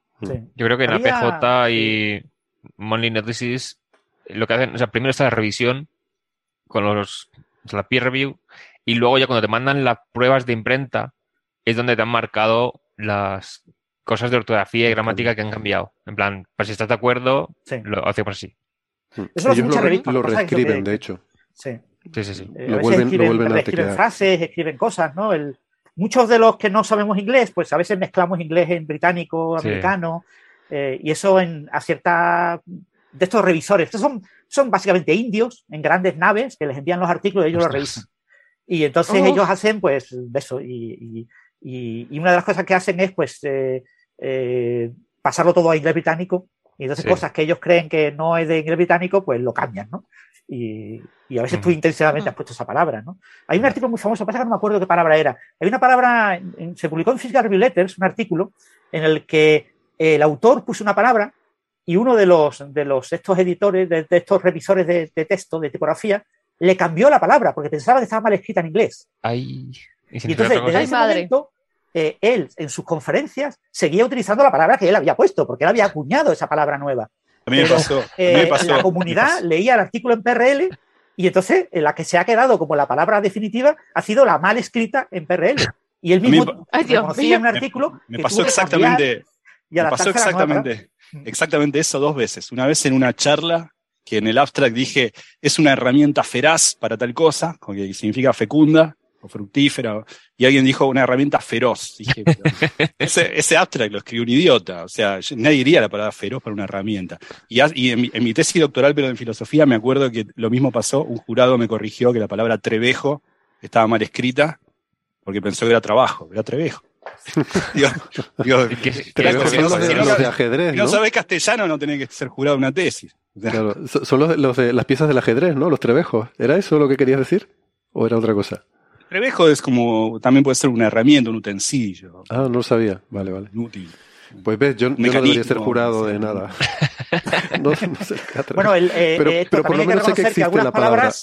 En Argentina tienen un significado distinto en, detalles, ¿no? Son sinónimos, pero sinónimos. De todas formas, a, ver, en el contexto en el que estamos, cualquier cambio que tú vayas a hacer en el algo que te ha enviado un autor, lo mínimo es consultarlo con el autor. Es que te lo, o mostrárselo, eh, claro, mostrárselo. En nuestras revistas te cambian las cosas, pero te, las envían y te pone al final un listado de todo lo que han cambiado. Dice, aquí hemos cambiado tal por tal, ¿es correcto? Se preserva el sentido. Y normalmente sí, pero hay veces que en el cambio cambia el sentido de lo que quieres decir. Y entonces se, lo tienes que hacer saber a la revista porque, claro, ellos lo vuelven a, rehacer todo y, es importante, pero eso te tienen que consultar, o sea, no lo pueden cambiar así por las buenas y, ya está, ¿no?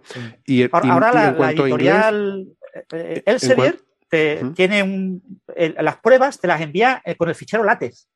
Directamente en el fichero LaTeX y tú oh. puedes ah. eh, modificar el fichero LaTeX y arreglar lo que te pone esas correcciones. El problema que tiene todo esto es que te lo tienes que volver a leer, te tienes que volver a leer tu propio claro, claro, claro. extremo detalle. Que uno no, quiere, uno no quiere saber más nada de eso. Y entonces mucha gente no se los lee. mucha gente dice, venga, lo que, lo que pongan, ¿no? no, pero te lo tienen que marcar. Te tienen que marcar lo, que han cambiado. Pero, a veces bueno, cambian mogollón de cosas. Qué bueno que lo publicamos en, en, castellano, porque yo, yo, mira, si mis amigos que son ustedes me hacen bullying por mi castellano, me imagino tratando, tratando de publicar en revistas españolas, como diciendo, no, pero señor, currar significa algo distinto. Es verdad. No, pero la revista, normalmente la revista te deja eh, usar el estilo que tú quieras, pero que sea coherente, ¿no? Las nuestras, mm. lo que decía Francis, tú puedes escribir en inglés británico, americano o, o australiano o indio, el que quieras, pero pero no puedes cambiar, no puedes mezclar. Y el problema es cuando tienes coautores, ¿no? Y entonces cada ah, coautor empieza a poner una forma diferente y entonces tienes que hacer una pasada por todo el texto para asegurar de que todo es coherente desde el punto de vista de estilístico, ¿no? A nosotros nos pasa mucho con las palabras con Z y con S, polarization. Que, que, en inglés es con Z en inglés británico y, eh, perdón, con, con S en británico. Con S en británico y, con, Z, en, estadounidense. Pero hay, hay, otras más sutiles, ¿no? El modeling que sea con una L o con dos L, según sea eh, americano o británico, este tipo de cosas. focusing, focusing también puede ser con dos S o con una. O mm, center, sí. Center. Mm. Bueno, o sea, hay estamos muchas pequeñas de... diferencias, pero... ya se nos ha ido. Estamos hablando de, Palma. Eh, se nota que no queremos hablar de, Palma. de ¿Cómo no podemos hacer un programa en dos horas? Ahora estamos en un proceso de evaluación, es decir, la revista Scientific Report, el editor principal, se ha visto obligado a, eh, gestionar eh, posibles evidencias de manipulación de datos que lleven a la retirada del artículo y por lo tanto tiene que prepararse un informe oficial. Eso le obliga a la editorial. Entonces mm, va a tener que hacerlo. Eso vale dinero y a los editores nunca les gusta gastar dinero en eso y hacen todo lo posible por no hacerlo. Pero claro, como ha saltado la chispa en Science, porque si la chispa sale internamente entre los coautores y entre el que se pelean, no sé qué, bueno, no pasa nada. Si al final todo se diluye y no nos gastamos el dinero, mejor. Lo borramos.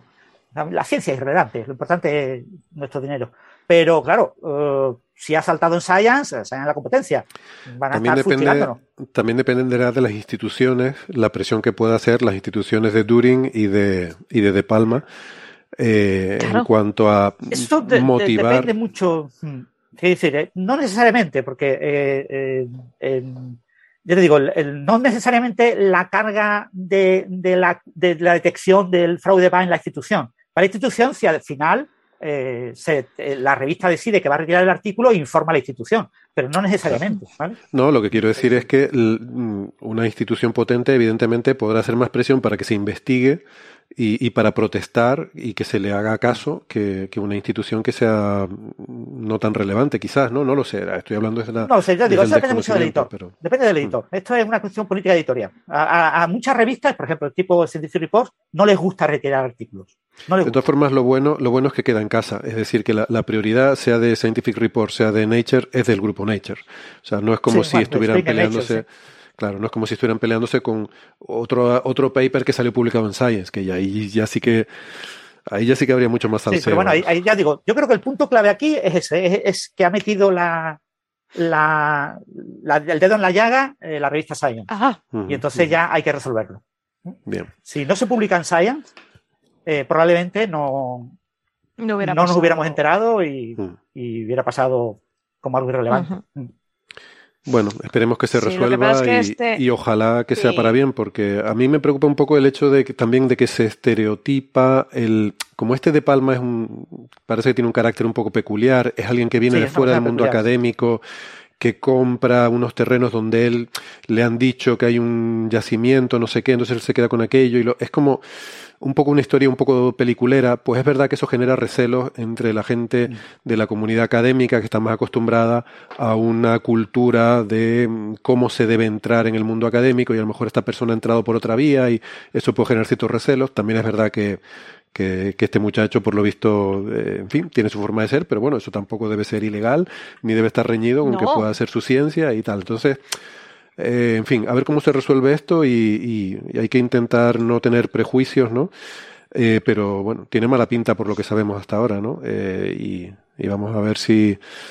Sí, hay, que ver, hay que esperar a ver si se retira o no el artículo, después lo que proteste Claro, o sea, el tema, hay que ser prudente. Hay que ser prudente porque esto está en investigación, pero sí que, jolín, este tipo de cosas ya no solo hace daño a nivel académico, porque mm. pueda crear recelos incluso entre los propios paleontólogos contra yacimiento o contra lo que sea, sino mm. pensad también, esto sale en, noticias, en redes sociales. Ahora pensemos, la gente de a pie, la gente de a pie que ve estas cosas, eh, sea cierto, sea falso, empieza a desconfiar. Y esto genera una, desconfianza en la, ciencia que, que no podemos permitirnos. Entonces, esto también es muy negativo mm. en eso. También sirve para decir, los científicos está todo el mundo peleado. Por eso cuando eh, la gente se pone de acuerdo en algo, en ciencia, tomadlo en serio. O sea, lo de estar peleado todo el mundo es Exacto, exacto. Esa es, una muy buena. Las dos son muy buenas. Estoy imaginando todos con el cuchillo así. Sí, la, lo, que decía Sara es muy importante, porque eso para mí es lo, más atacable. O sea, no importa lo que si vos sos un gángster, sos un gángster, pero te estás llevando con vos la credibilidad en una disciplina que es. Mm. Eh, bueno. Después, por otro lado, lo que, lo que decía Héctor es verdad. Para toda esa gente que tiene teorías conspirativas de que los científicos nos quieren hacer creer que la Tierra es esférica, Yo, ustedes si, piensan que somos una camarilla de gente que se quiere, se junta en un, en un, en, un, sitio y están todos de acuerdo, porque nunca fueron un seminario de física teórica. Pero lo raro es que ya Es que ven Coffee Break y piensan que todo es así. Pero en realidad, o sea, viéndonos a nosotros, nosotros nos ponemos a sacar punta a todos los papers, a los posibles defectos. Pues eso lo hacen en, todos los departamentos de, de todas las instituciones científicas. Siempre están criticando, tal, sobre todo si son competencia. Que, ah, pues es que a mí el modelo que han hecho no me gusta como lo han hecho. Entonces, eso es lo normal. Lo normal es estar tratando de, buscar los defectos al resto. De hecho, hay, hay, eh, hay, hay, un punto importante, no sé qué piensan ustedes, pero me parece que, dado el espacio, me parece que es ideal para, para discutir eso, que es, eh, sin extendernos mucho, pero eso creo que interfiere con la, divulga con la divulgación un poco. Yo veo mucha gente que hace divulgación mal y son excelentes científicos e incluso excelentes comunicadores de su ciencia. Digo, ¿por qué son tan malos cuando hacen divulgación? Algunos será porque son demasiado pedantes y hablan de cosas muy difíciles y no es la idea, o en un lenguaje muy abstruso o técnico. Pero Pero en realidad, a veces hay una obstrucción que es, vos, vos decís, ¿por qué este tipo dice las cosas tan complicadas? Si lo podía decir más fácil. Y me doy cuenta que es porque en realidad tienen miedo a ser juzgados por sus colegas y no por el que está recibiendo. Es como, es como el que dice, por ejemplo, usa analogías, dice, no, no, no, no voy a decir que, que la curvatura del espacio de ese lule que se curva, porque en realidad, está bien, no, no es verdaderamente eso, es una analogía, es imperfecta, pero no es tan mala analogía, al menos permite adquirir algún... Después si uno quiere puede sofisticar las analogías, pero ¿por qué tanto miedo? Ese miedo nace de ese miedo a ser preciso, nace de que a veces uno tiene un imaginado colega mirándolo a uno y va a ser juzgado por el colega. Porque así de pesada es la, vista de nuestros colegas, así de inquisitorial puede ser esa mirada. Entonces a veces uno dice, no, no voy a decir que el universo es una temperatura. El otro día fui a una charla y alguien dijo, no, porque la, bueno, es como algo que se puede pensar que el universo tiene una temperatura. Es la puta temperatura el universo. ¿Por qué tanta vuelta? Digo, estaba pensando que capaz que había un colega que lo estaba mirando y dice, bueno, guarda, porque los neutrinos se desacoplaron antes y en realidad no tienen la misma temperatura que el 100B. Come on, digamos, no hay nadie ahí mirando. Digo, ese, lo que quiero decir es que a veces la mirada inquisitorial del colega puede ser tan fuerte que está sobre nosotros aun cuando el colega no esté ahí, digamos. Claro. Sí, sí. sí. Eso, eso es así. Muy bien, pues me parece una, una reflexión eh, muy adecuada para terminar el tema, salvo que alguien quiera añadir algo más. Pero si alguien va a decir algo, que, que mejore lo de Gastón, o si no, mm, que, que guarde silencio. No, si como el tema de ahora va a ser también criticar, yo creo que viene bien. Eh, Vale, pues, pues aprovechando que, Gastón ya está Necesitamos el sonido de hasta cañonas, por favor, para estos, para estos días. Para estos minutos. Aprovechando que Gastón ya está con carrerilla, eh, ¿cómo es esto de que han hecho un agujero de gusano, Gastón, unos científicos? Cuéntanos esa historia, por favor. No, no, no sé de qué estás hablando. no, quizá, quizá lo, bueno, Francis eh, estudió bastante sobre eso y y supongo estaremos de acuerdo, pero la idea es la siguiente. Podemos decir por, que Por cierto, aprovechamos, hablando de esa, esa, mirada inquisitorial del colega que te está mirando, eh, está Cuentos Cuánticos en el chat de YouTube, que hizo un, Hola, hilo de YouTube. Ah, yo, yo hizo un hilo, perdón, un hilo de Twitter dije YouTube. Me voy a sacar el saco porque esto, esto, esto viene a pelea, digamos. Sí, sí, sí. Ponte cómodo. que, que hizo un, un hilo de Twitter sobre el tema que, que creo que es muy recomendable, ¿no? Sí, yo lo retuiteé, me pareció que estaba muy bien. Me pareció muy bien y lo, lo retuiteé, sí, hace unos días. No, la idea es lo siguiente. Eh, salió un paper en Nature, eh, después salió otro paper en Nature que también retuiteé hace poco, eh, discutiendo este paper en Nature, que se hacía la pregunta, ¿es cierto que, dos puntos, la afirmación de los otros? La afirmación de los otros es, hemos hecho un agujero de gusano atravesable. En realidad está parafraseado de una manera distinta, pero eso es lo que uno lee. ¿Por qué? Vamos a aclarar algo que dijimos ya la otra vez cuando hablamos de los clickbait. Es cuando uno dice, uno tiene que ser responsable de eh, lo que el eh, cómo llega el mensaje, lo que el mensaje porta, ¿no? Eh, es decir, uno no puede ser totalmente ingenuo. Claro, uno dice, bueno, si el receptor es un idiota y acepta, yo no voy a ser responsable de eso. Pero no estamos hablando de eso. Estamos hablando de palabras que tienen un significado dependiendo de su uso. La palabra, por ejemplo, si estoy hablando con mi, con mi sobrina y me dice, eh, esto tiene mucha potencia, yo no me enojo, le digo, no te entiendo, Emma, porque eso en realidad sería energía, no, tiene, tiene ocho años. Yo entiendo el uso de la palabra en el contexto en el que está. Cuando yo hablo con un neófito, con una persona que no se dedica a la ciencia, aunque sea un especialista de otras disciplinas del saber, yo uso un lenguaje que me hago entender y que sé abusos de lenguaje del otro lado. Incluso pido eso de mi parte, cuando yo hablo de proceso, fenómeno o efecto, viene un filósofo y dice, bueno, fenómeno no, porque fenómeno es lo que aparece. Bueno, digo, a ver, en física hablamos así, entendeme, ¿no? Yo no, no, no soy Husserl. ¿Se entiende lo que digo? Cuando uno habla de algo, tiene que, es responsable de lo que está transmitiendo, sobre todo cuando escribe un paper en Nature, que está pensado para un paper, para una lectura de gente que se dedica a muchas disciplinas. Es un paper técnico, es un paper científico, pero es un paper que está escrito de una manera muy particular por dos razones, por la premura en que este resultado se dé, pero también por la accesibilidad. Es, pensado para que sea leído por un grupo más amplio de gente. Ni siquiera necesariamente eh, físicos, sí científicos capaz. No es un artículo de divulgación, pero es un artículo escrito por una comunidad mucho más amplia. Entonces, el uso de la palabra, hemos creado un wormhole, a pesar de que si uno se pone en el en el mundo vital, en el uso del lenguaje, de la física teórica de altas energías desprendida de las teorías que tienen que ver con la holografía, la palabra wormhole, ahí quizá no está estricto senso mal usado porque es de uso cotidiano, recordemos que el significado de las palabras está relacionado con su uso, no, uno no puede escudarse en eso, de que en tu pequeña camarilla, que la palabra wormhole, eh, sí, significa eso, obviamente. No es obviamente, cuando vos estás escribiendo para una comunidad mucho más amplia. Vos no podés desconocer el uso de la palabra wormhole. La palabra agujero de gusano, ¿qué significa? ¿Qué idea vas a dar con eso?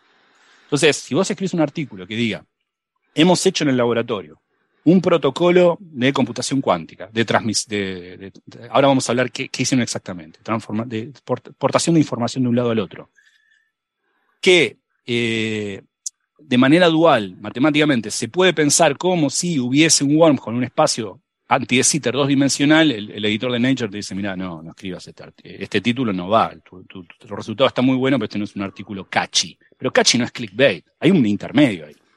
¿no? Entonces, ahora, no podés decir entonces, la contracara de eso no es decir, creamos un wormhole en el laboratorio. ¿Qué es eso? O sea, ¿a dónde fuiste? ¿Volviste? ¿Te pasaste bien? ¿Te despeinaste? ¿Qué es eso? Porque automáticamente son las preguntas que uno dice, no, mandaste un electrón, está bien, ¿y cómo le fue al electrón? No, bueno, estrictamente hablando, entonces, ¿qué hiciste? Bueno, hicieron una cosa muy interesante. Por eso digo, vale la pena, vale la pena. No, no es que eh, está bien que esté en Nature, es un gran resultado. Eh, ahora, tengamos cuidado con, ahora vamos a decir bien lo que hicieron y juzgarán ustedes, lectores, si ese título es correcto o no. Porque lo que hicieron no es hacer un wormhole en el sentido que uno se imagina, llevamos al otro lado, eh, vemos el universo paralelo y volvemos. Entonces, vamos, vamos a hablar bien de qué hicieron estos tipos. Para eso nos tenemos que remontar a la década del 30. Por favor, Héctor, no te asustes porque vamos a venir muy rápido para acá. no vamos a tardar tanto. De hecho, intuyo que en un futuro episodio hablaremos de los detalles de estos papers, así que no voy a ahondar en detalles. ¿eh? En un futuro episodio hablaremos de las, los entretelones, me gusta decir a mí, o las bambalinas, le gusta decir a mis amigos eh, ibéricos, eh, entre bambalinas de eh, dos artículos que se escribió en la década del 30. Uno por Einstein, Podolsky y Rosen y otro por Einstein y Rosen. Esos dos artículos se escribieron Me parece súper interesante. Hagamos eso. tengo muchas ganas de hablar de esos papers. Exacto, hagamos eso. Un día les dedicamos un poco a los entretelones de, de esas dos escrituras de esos dos trabajos, porque curiosamente son escritos el mismo año, 1935, y comparten dos autores, Einstein, celebérrimo, y eh, Rosen.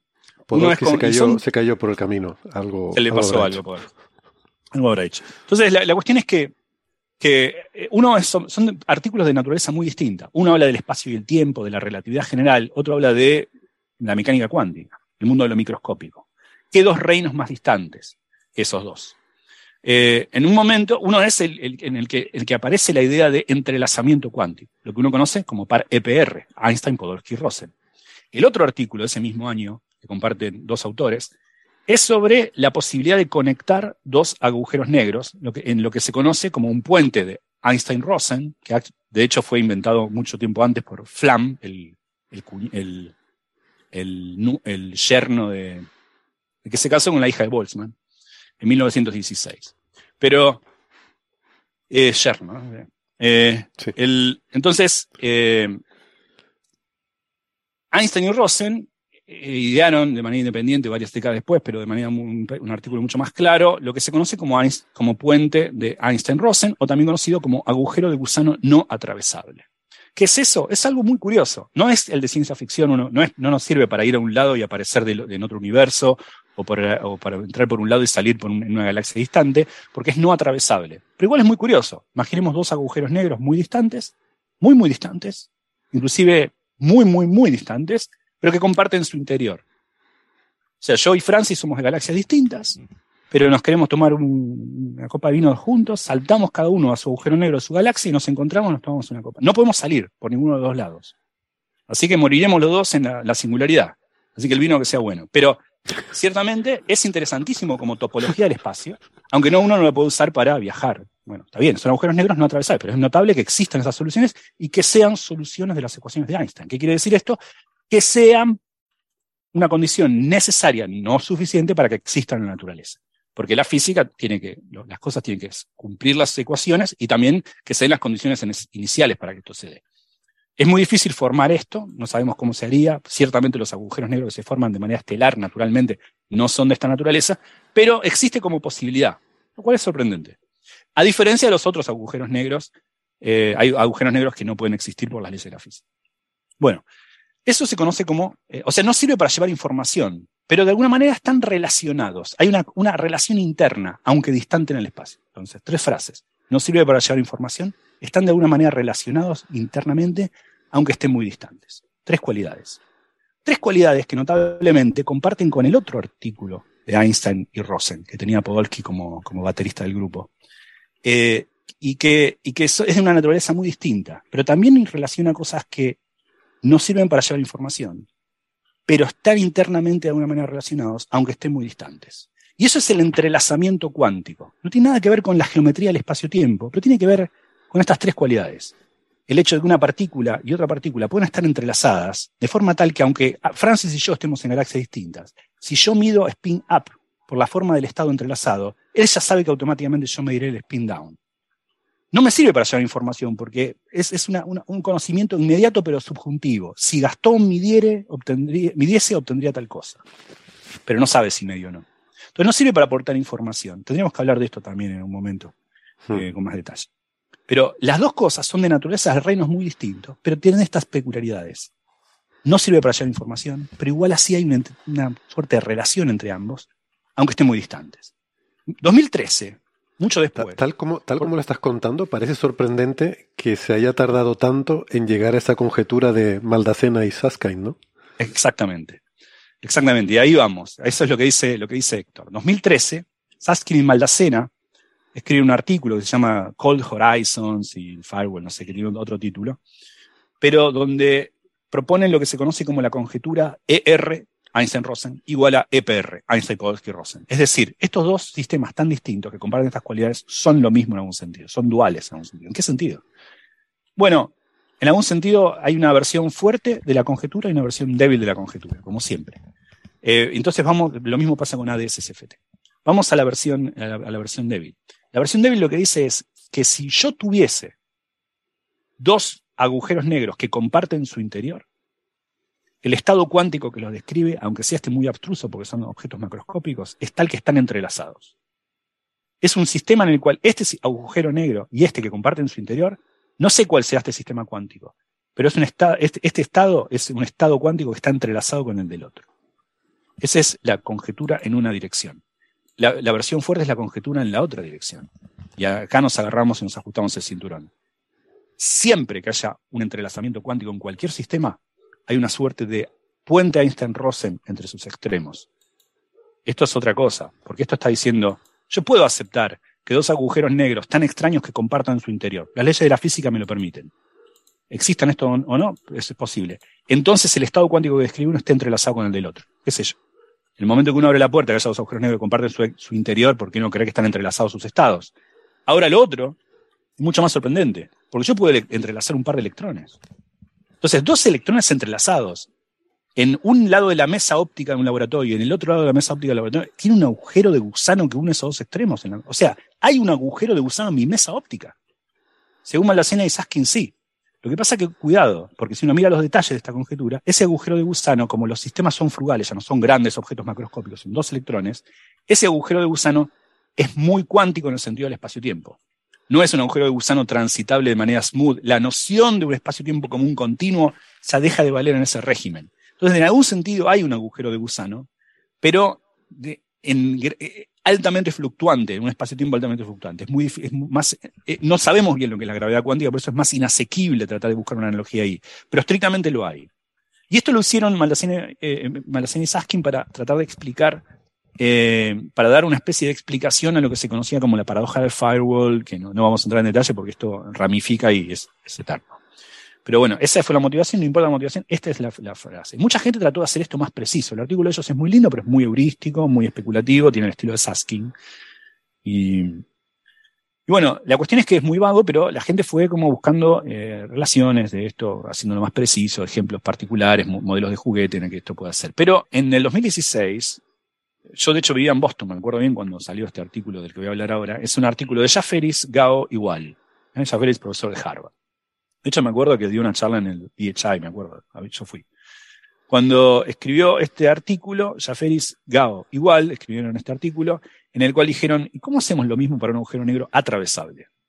Porque recordemos, estos son agujeros negros que no son atravesables, son dos agujeros negros que comparten su interior, es un puente Einstein-Rosen. Eso según la conjetura de Saskin y Maldacena, la conjetura ER igual EPR, es que este puente de Einstein-Rosen, este ER, es un par EPR, este está entrelazado con este. Pero no puedo llevar información, aunque ahí están relacionados de una manera y están muy distantes. ¿Cómo puedo llevar información? ¿Qué tengo que hacer? No tengo que hacer algo más que entrelazarlos. Tengo que hacerlos interactuar. Tengo que conectarlos de alguna manera. Tengo que hacer que hay un hamiltoniano que actúa sobre uno y sobre el otro en términos técnicos. Tiene que haber una interacción. Tienen que enviarse a una fuerza. Tienen que estar relacionados. Ya no solamente entrelazados, sino en interacción. Cuando yo los pongo en interacción, entonces se abre ese, ese, ese puente Einstein-Rosen que los une ahora sí puedes llevar información de un lado al otro. Esto es muy curioso porque guarda, porque la existencia de un agujero negro que pasa de un lado al otro implica que por un momento necesito tener un poco de energía negativa, porque si no los wormholes son imposibles. Pero a nivel cuántico, la energía negativa no es imposible. A nivel, hay, hay, energía de Casimir, hay un montón de cosas que me permitirían a priori abrir por momentos muy microscópicos ese wormhole y pasar de un lado al otro si yo los hago interactuar de manera muy precisa. Esa es esa idea, es un trabajo que llamó atención. Y luego Maldacena y otros colaboradores, al año, ese mismo año 2016 y luego 2017, elaboraron sobre esa idea. Se dieron cuenta que podían llevar información, que no se estropeaba. Pero cuando hablamos de información estamos hablando ahora de ejemplos muy idealizados, muy académicos. ¿Qué pasa si hago un pulso de información que va de un lado al otro? Es como que el horizonte se corre un poco y lo deja pasar. Pero para eso tuve que haber puesto mi sistema en interacción. Pero yo, mi pregunta, Gastón, es, para, para que puedan estar en interacción, esas dos partículas entrelazadas o lo que sea, eh, tiene que haber una localidad. Tengo que llevarlas juntas. o tengo que transmitir una señal de una a la otra. De, alguna, de alguna forma hay que transmitir una señal de una a la otra que no vio la causalidad, que va a la velocidad de la luz. Así que en el fondo, eh, si yo quiero hacer este experimento entre la galaxia de Francis y mi galaxia, y quiero ahora abrir ese, ese, puente de este Rosen, decirle a, a, Francis, tengo una idea mejor, en lugar de saltar los dos y tomarnos un vino adentro, yo voy a tu galaxia. Para eso necesito mandar, hacer que nuestro puente de Einstein-Rosen se vuelva atravesable. ¿Cómo hago eso? Y Francis me dice, Francis leyó el paper de Malacina de Urim y, y, Saskin y me dice, lo que tenemos que hacer es estar en interacción. Mandame un láser por la galaxia y hacer ah, entonces, ah, entonces eso va a tardar. Entonces al final es sublumínico, claro. Exacto. Bueno, fíjate que eso también tiene una contraparte del lado de, la mecánica cuántica.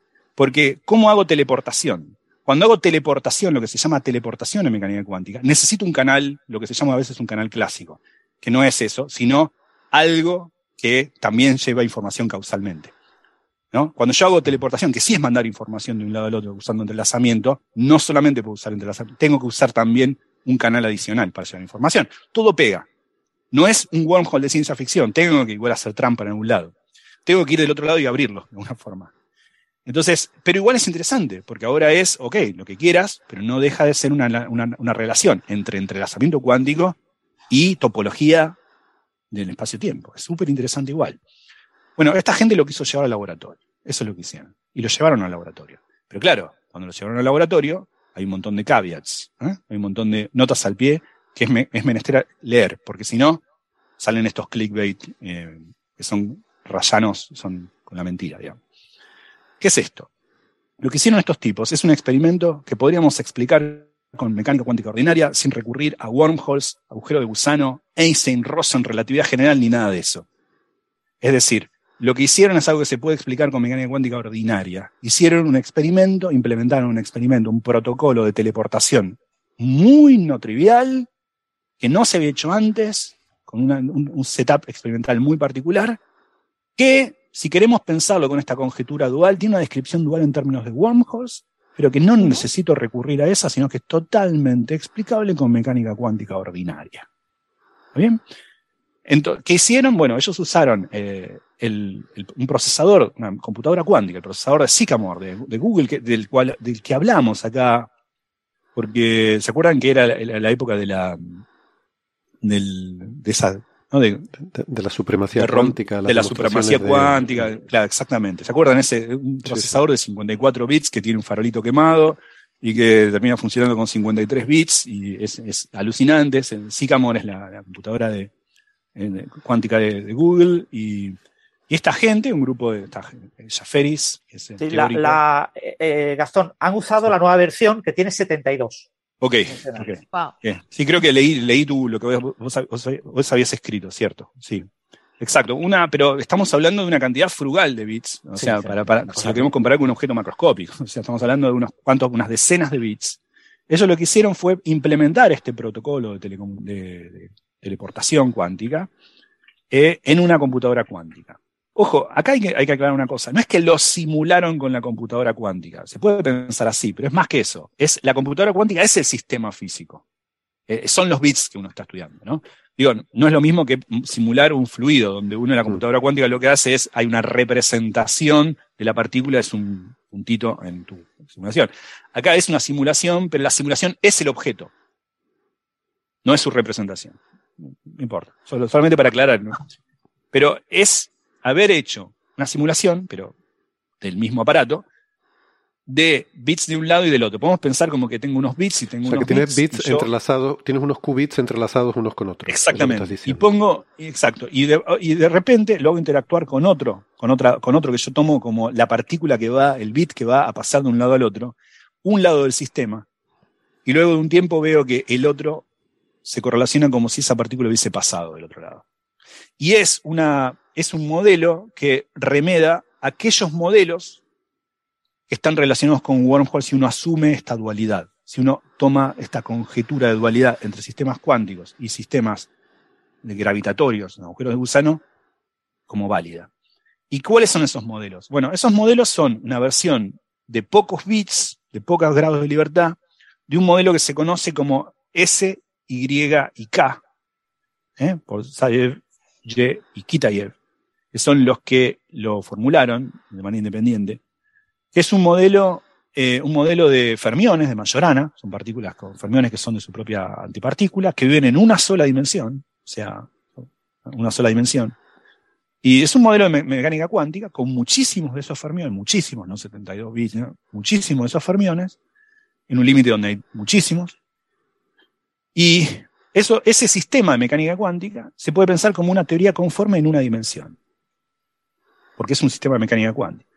Ahora, según la conjetura de Maldacena, otra conjetura, no la de Maldacena y Saskin, sino la, estándar, la conjetura de Maldacena, que se conoce como correspondencia de SSFT o Gauge Gravity Correspondence, un sistema de, teoría conforme, una, especie de modelo con invariancia de escala.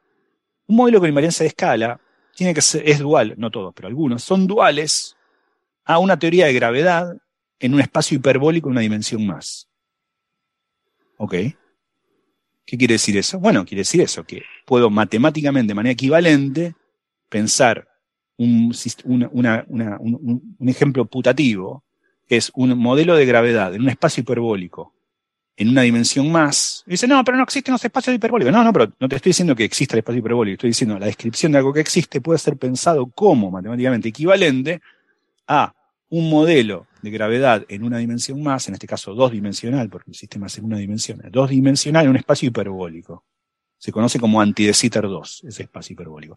Se parece muy, es exactamente, vieron los dibujos de Escher, de esos discos de, de, esos, de esos murciélagos, o, mejor dicho, ángeles y demonios que se van haciendo cada vez más chiquitos a medida que uno se va al borde, es, ese espacio, ese espacio matemáticamente.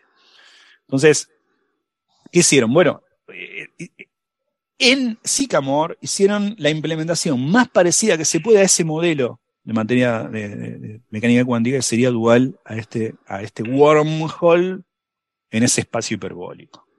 Eso es lo que hicieron. Ahora es un sistema de mecánica cuántica.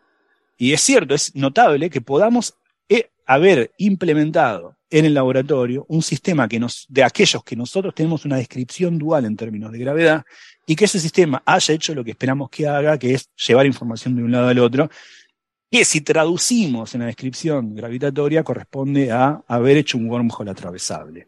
Ahora, de ahí a decir, hemos hecho un wormhole atravesable en el laboratorio, si uno tiene en cuenta todo este bagaje que acabo de decir, estricto sensu, no es incorrecto. Pero veamos la irresponsabilidad que lleva esa frase, sabiendo que la va a recibir incluso físicos que se dedican a otra disciplina, y que lo primero que se te viene en la cabeza es mandaste un electrón del cuarto piso al, al sexto piso y vino de vuelta. Y no es lo que pasó. Sí.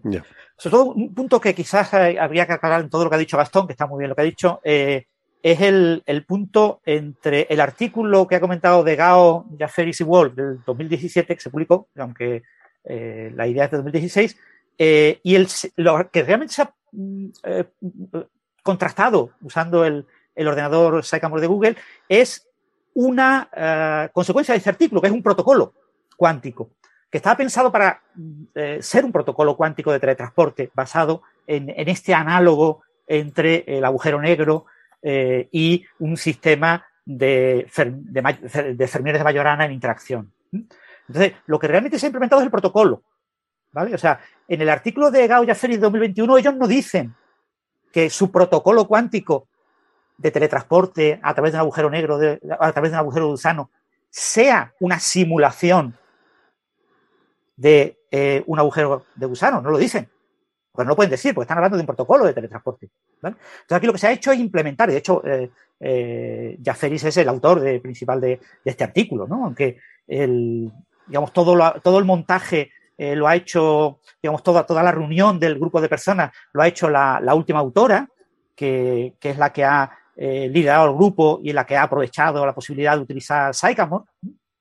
Y, junto con María Spiropulu, que ella confiesa, lo pone el artículo, que ella lo único que ha hecho ha sido reunir gente. O sea, pero bueno, ella es la jefa, la que ha puesto en contacto a todo, a todo el grupo de personas que han permitido llevar esto a cabo y, lidera, digamos, el trabajo eh, Liken, eh, Joe Liken, pero el primer autor es Jaferis, porque realmente es el que ha hecho todas las simulaciones y lo ha hecho todo, ¿no? Entonces, eh, lo que hay que recordar es que se ha trabajado solamente con nueve qubits, para este protocolo, que el protocolo consiste en tener eh, dos qubits entrelazados de partida y en el otro extremo, el, qubit 1 y el 2, el noveno qubit está en un estado arbitrario. Entonces lo que yo hago es utilizar un protocolo que copie el estado del qubit número 2 en el estado del qubit número 9, destruyendo el estado del qubit número 2. Eso es un protocolo de teletransporte. ¿Vale? Es copiar el estado, lo que te contenga el qubit 2 copiarlo en el qubit 9. Pero ¿cómo lo hacen? Eh, moverlo, ¿no? Porque copiarlo está prohibido, ¿no? No, clonarlo está prohibido. Eso. Pero no ah. está prohibido copiarlo. O sea, lo ¿Eh? puedes pasar a otro, pero hay que destruir el original, ¿no? Claro. es el protocolo de eso digo, claro, por eso digo que no es copiar, es mover, ¿no? requiere la medida que destruye el estado que tú estás copiando. Eh, y por eso hay que transmitir información clásica. porque hay que conocer el resultado de la medida. Pues el, eso es lo que se ha hecho. Lo que pasa es que el truco está en utilizar los 6 qubits que tengo en medio. Los 6 qubits que tengo en medio los he repartido en dos trozos, 3 qubits por un lado y 3 qubits por otro lado, y son, entre comillas, pero con muchísimas comillas, el análogo a las dos bocas del agujero de gusano. 3 qubits y 3 qubits. Entonces yo cojo 3 qubits y 3 qubits que inicialmente preparo de forma separada y ahora les aplico una operación conjunta, que es lo complicado de este algoritmo, eh, que es una especie de eh, operación térmica que digamos que calienta a los seis al unísono. Pero antes de calentarlo al unísono, lo que yo he hecho es eh, conectar con una operación de intercambio el qubit número 2 con el primero, con el número 3, con el primero de la primera ristra de 3. Hago un intercambio de, información. Ahora ya, estos primeros tres ya conocen ese qubit. Esto se interpreta como que el qubit ha entrado por la boca de la, de de gusano. Ahora, aplico la operación térmica que menea aquello, menea toda la información en todos los, en todos esos seis qubits que están en medio, y ahora aplico la operación de intercambio entre el último, el octavo, con el noveno. Y al hacer ese intercambio, se consolida el protocolo de teletransporte y he copiado el qubit 2 en el 9. Pero esto es un protocolo, ¿vale? Esto es un protocolo de teletransporte, de copiado de información cuántica, el copiado de información cuántica hoy en día se utiliza en todos los algoritmos. Prácticamente es imposible hacer un algoritmo eh, eh, en cualquier ordenador cuántico sin copiar información. Que los hay, ¿eh? Los muy sencillitos de juguete no copian nada, pero la mayor parte de los algoritmos copian. Y el protocolo de copiado usa tres qubits. O sea, es muy fácil dedicar tres qubits a copiar información de un sitio a otro. Aquí se utilizan seis, se malgastan seis qubits para hacer esto. Y bueno, se hace. Claro, el problema que tiene esto es la operación que, digamos, que le hace el checking, ¿no? Que, que, menea, que menea esos seis qubits del medio, ¿no? Y los pone en un estado térmico eh, común, que esa operación requiere muchas puertas lógicas. Entonces tú necesitas qubits de muy alta calidad. No te sirve cualquier qubit. Este protocolo ya ha sido implementado en junio del año pasado, en un artículo que se publicó en Archive, en una máquina de IBM, las máquinas estas gratuitas que IBM ofrece. Lo que pasa es que en lugar de utilizar 9 qubits, eh, utilizaban menos, ¿eh? utilizaban solamente eh, 4 en medio y las otras 3, es decir, 7. Pero lo que pasa es que los resultados con la máquina de IBM utilizaron varias máquinas, la que está en Tenerife, varias máquinas de IBM, eh, el resultado no era demasiado bueno, porque las máquinas cuánticas tienen lo que se llama, tienen que tener un volumen cuántico. Volumen cuántico básicamente es eh, eh, una, mm, una relación entre el número de qubits y el número de instrucciones o de, o de puertas lógicas que yo puedo aplicar sobre esos, sobre esos qubits. Entonces, una máquina buena es una máquina que tenga un gran volumen cuántico. Aunque yo tenga pocos qubits, eh, yo necesito tener un gran volumen cuántico para poder aplicar muchas operaciones. Porque si yo una máquina de, de 20 qubits solo puedo aplicar cuatro puertas lógicas seguidas, pues la máquina no me sirve para nada. ¿Vale? Porque con cuarto, cuatro puertas lógicas no puedo conectar casi nada. Puedo conectar pues cuatro o cinco qubits o seis, pero no puedo hacer nada. Entonces necesito ¿Y, ese límite, Francis, tiene que ver con la de coherencia? Eh, fundamentalmente con la calidad de cada qubit y, esa calidad eh, eh, depende fundamentalmente de la de coherencia cuántica, del entorno, de cómo esté fabricado ese qubit. Entonces, la nueva máquina Sycamore de, de Google con 72 qubits es mucho mejor que la de 53 qubits y ahora mismo es, se considera que, bueno, se considera que IBM tiene una máquina ya mejor, pero mm, todavía no está publicado y solo se sabe que el anuncio de prensa que hace las grandes empresas, ¿no? Pero ahora mismo la máquina de Google es la que tiene mayor volumen cuántico disponible en el mundo. Entonces se ha ido a la máquina con mayor volumen cuántico, la que más operaciones me permite hacer. Es que se han tenido que hacer muchas operaciones. Se han hecho ciento, no recuerdo si eran 164 operaciones. Un algoritmo con 164 instrucciones a cualquier informático le dirá, qué tontería, ¿no? Una cosa súper trivial. Pero un ordenador cuántico es una barbaridad. Es una cosa que solo se puede hacer con simulaciones clásicas. Porque los ordenadores cuánticos de verdad, ninguno permite tantas operaciones. Bueno, en este caso se ha logrado, eh, además han hecho operaciones solamente con binarias, con dos qubits, para que, porque le afectan menos la de coherencia. O sea, se han buscado varios trucos para optimizar el, el cálculo, todo eso tiene sus entresijos. No es algo trivial para lograr ejecutar 164 instrucciones con la nueva máquina de IBM, que probablemente está anunciada para que aparecerán ya las primeras pruebas y en, eh, algún artículo a principios del próximo año, eh, probablemente se pueda hacer esto incluso con algún qubit más, ¿eh? quizá con 11 en lugar de con 9. Pero bueno, va a costar unos años hacerlo con más. Entonces, yo digo, lo que se ha hecho es un protocolo, un pequeño algoritmo, un algoritmo que cualquier estudiante con un mínimo de, de ganas de hacer cosas puede ejecutar en las máquinas de IBM gratis. O sea, la, la versión eh, en lugar de poner eh, seis qubits en medio, pongo dos, y entonces ya hago el algoritmo utilizando eh, cinco qubits en lugar de nueve, eso lo puede hacer cualquier estudiante en un rato. ¿Vale? Pero bueno, eso ya no se publica en Nature. Pero el algoritmo es el mismo. Es el mismo. No tiene más mérito publicarlo en Nature. Pero claro, en Nature es que esto está apoyado por Google, porque usan la máquina de Google y, ha habido todo un, jaleo detrás. ¿no? Entonces, ¿qué problema tiene esta simulación? Pues la simulación fundamentalmente tiene varios problemas. Lo primero es que si tú quieres recurrir a la dualidad R igual a EPR, si quieres recurrir a que tus seis qubits se están comportando como un análogo físico de un agujero de gusano, tú tienes que decir, a ver, ¿un qubit es un fermión de Majorana? El, modelo SYK nos propone que tienen que ser fermiones de Majorana. Un qubit no es, no puede representar nunca y en ninguna forma un fermión de Majorana. Lo único que puede representar un qubit es la ocupación en un lugar por un fermión de Majorana. Yo puedo decir que cero es que el lugar está desocupado, uno que el lugar está ocupado por un fermión de Majorana. No es lo mismo la ocupación de un lugar por una partícula que un modelo físico que requiere la partícula en interacción con otras partículas. Entonces tú aquí puedes decir que estás simulando la interacción entre los lugares que ocupan las partículas, pero nunca puedes decir que has simulado la interacción de las partículas. Y en el modelo SYK tienes que poner interacción a cuatro. Tiene que haber interacciones entre, como mínimo, cuatro eh, fermiones, cuatro fermiones de Majorana. Pero aquí no tienes eso, no lo tienes. Lo que tienes es unas puertas lógicas binarias que interaccionan a dos, que interaccionan qubits que representan las posiciones. Es decir, ni de lejos estamos simulando el modelo SYK. Pero es que además el modelo SYK es equivalente a un, eh, eh, agujero de gusano en un espacio hiperbólico de una dimensión más. Estamos hablando aquí de un modelo en una dimensión, uno más una, y el modelo del gusano sería en dos más una, es decir, no es en dos espaciales y una temporal, eh, siempre y cuando el número de fermiones de Majorana sea lo suficientemente grande. ¿Vale? Pero claro, ¿cuánto es suficientemente grande? En los primeros artículos del o de eso hablaban del orden de 40 o así, fermiones de Majorana. En los últimos artículos de 2021 ya decía, bueno, pongamos unos 20, pongamos unos 20. 20 lo puedo simular con un ordenador clásico. Con un ordenador clásico yo puedo simular eh, ese modelo SYK con 20 fermiones de Majorana siendo de verdad fermiones de Majorana.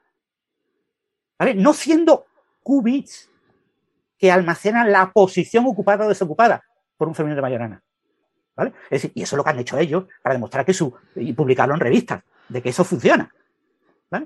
Aquí lo que hemos hecho es un modelo tan extremadamente simplificado que está súper alejado de lo que de verdad se podría hablar de lejos, que es eh, un análogo a, eh, a un agujero de gusano atravesable.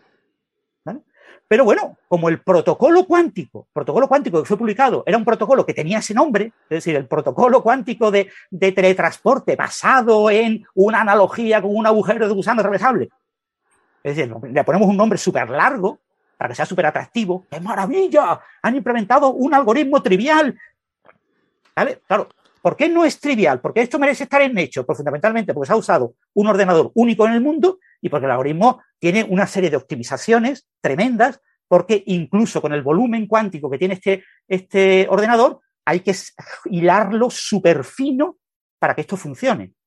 Y de hecho, los resultados claramente lo muestran. Los resultados tienen, los resultados son pésimos. Cuando tú miras las figuras, dices, pero qué mierda de figura me está diciendo. ¿Esto qué mierda de simulación es? Si yo en un ordenador clásico, eh, eh, con, mi móvil, repito estas simulaciones con menor error, y, y con un PC añado más eh, pongo ahí 40, 20 qubits sin ningún problema. O sea, esto está publicado por esta gente. Por el Jaceri ya lo ha publicado, ¿eh? Simulaciones con 40 qubits, ¿eh? Lo ha publicado. O sea, que no es que diga yo que, esto no se puede hacer, lo ha publicado hace muchos años. O sea que, ¿qué quiero decir? En realidad, eh, esto es mm, ese juego que hay en, las publicaciones en Nature entre lo que es llamativo, lo que se puede vender al público, lo que puede ser atractivo para la gente, lo que genera eco mediático y lo que es estrictamente el tema científico. Si tú quitas Sycamore de la ecuación, si quitas a Google de, este artículo, automáticamente el artículo es basurilla y no merece ir a hecho. Iría a PRL, y si acaso, si entra en PRL, no mucho más, porque tampoco aporta mucho más a lo que ya se había hecho con ordenadores clásicos. Pero claro, es que tienes el apoyo de Google. Y sabes que si aparece la palabra Google, Google se va a encargar de que tu artículo tenga un Almetrix de dos mil y pico en nada y menos. Va a hablar del tema todo el mundo, porque todo el mundo que busque algo de ciencia, Google se va a encargar de que aparezca la noticia de Google. Porque si es una noticia de Google, es porque el ordenador es nuestro. Entonces, eso genera una perversión completa en, lo que es eh, para el público general eh, este artículo. Este artículo es implementar un algoritmo relativamente sencillo en una máquina muy complicada de implementar una cosa tan sencilla y que requiere mucho eh, detallito para lograr que entre en esa máquina. Pero nada más. Y, por eso llevamos media hora hablando de él, porque así Google nos sacará también nuestro podcast en los primeros claro, claro, claro. que estamos hablando de, su... claro, Google, Google, Google, Google, Google. no, el, el, lo que dice Francis es correcto acerca de la propaganda también, ¿no? Porque yo una cosa noté esa noche anterior. Yo me di cuenta que, iba a salir ese artículo antes, porque no porque tuviese información, sino porque en un momento abro YouTube para mirar la, no sé, una estupidez, y de repente veo un, uno de estos eh, documentales de Quanta, ¿no? Quanta hace, Magazine, sí. Quanta Magazine hace unos pequeños documentales, ese también con mucha estética, mucha producción. O sea, hoy en día no es tan difícil hacer eso, pero igual requiere cierta. Está bien hecho. Estéticamente, digo. Y aparte, en un momento me pongo a mirarlo y estaba, sí, estaba ya Feris, que como digo, profesor de Harold, un profesor joven, pero una persona más o menos conocida en física teórica, eh, y con muchos resultados muy importantes.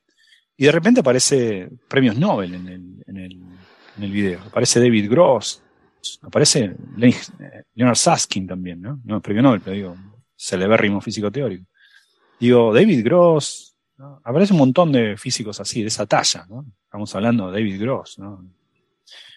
Y hablando de esto, de qué impresionante es un wormhole, ¿no? Hablando, primero hablando mucho de wormhole, de la conjetura R igual EPR, y después sí, la implementación de, en Sycamore y la líder del proyecto, manager, manager del proyecto, y haciendo un montón de, de, no sé, como una suerte de gran propaganda, estéticamente muy bien, y yo incluso lo tuiteé porque me pareció que estaba bien, dije, me parece un poco overclaiming la forma en la que lo presentan, dije en mi tweet, es más, dije vergonzosamente overclaiming, grandilocuente, vergonzosamente grandilocuente, pero vale la pena mirarlo, pues es verdad, todo lo que decían estrictamente, uno va al video y es verdad.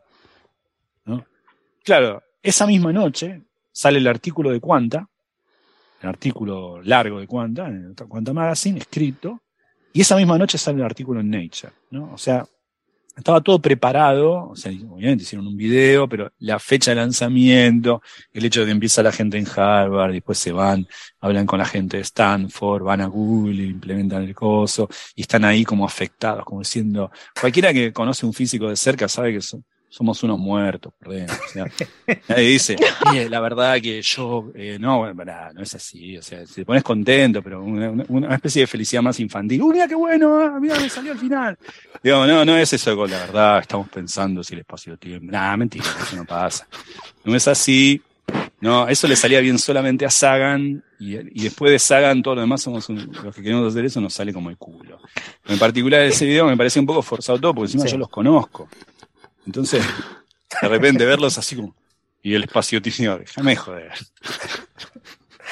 ¿De cuánto? Si a vos te cae mal el vino, ¿de, cuándo esa, esa, esa, esa, esa, forma tan bohemia de ver el mundo? ¿Desde cuándo? Si, te cae mal, tomás una copa y los papelones.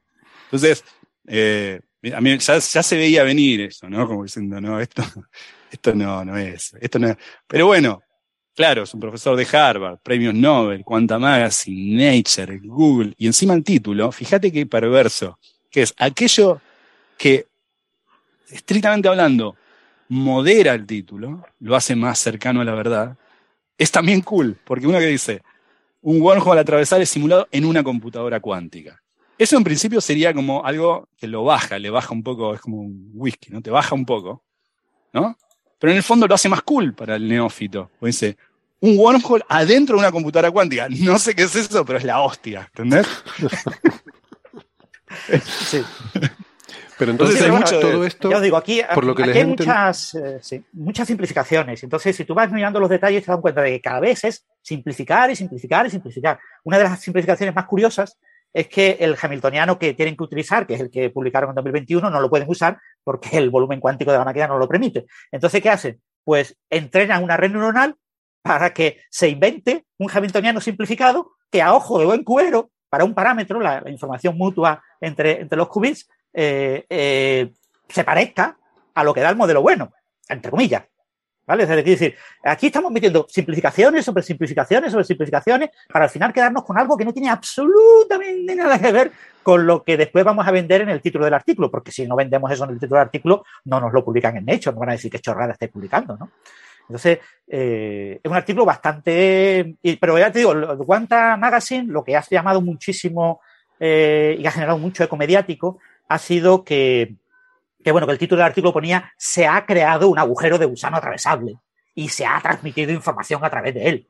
eso es lo que decía el título del artículo, básicamente. Y tú decías, vamos a ver, ¿cómo que se ha creado? Y, la, autora del artículo, Natalie Wolchover, que es buenísima, que es una periodista científica maravillosa y tiene publicaciones increíbles, en Twitter decía, no, no, no, es que a mí los investigadores me han dicho que se ha creado. Y si me han dicho que se ha creado, es que se ha creado. Y todo, todo Twitter, todo le pegaban collejas y collejas y collejas, sascas le llaman, ¿no? Sascas y sascas, diciéndole, perdona Natalie, pero te estás equivocando, te estás equivocando, no se ha creado nada, esto es una simulación en orden cuántico.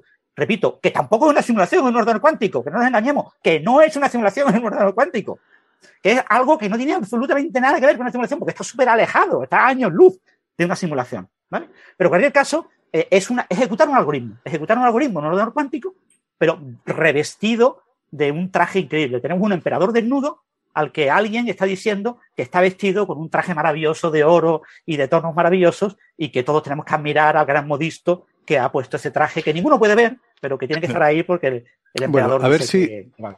A ver si lo he entendido. Entonces, lo que se ha hecho es básicamente un experimento eh, en un ordenador cuántico. Un algoritmo. Un, un algoritmo en un ordenador cuántico. Sí, pero ese algoritmo. ¿vale? Ejecutar algoritmos en un ordenador cuántico no es hacer experimentos, es sencillamente simular.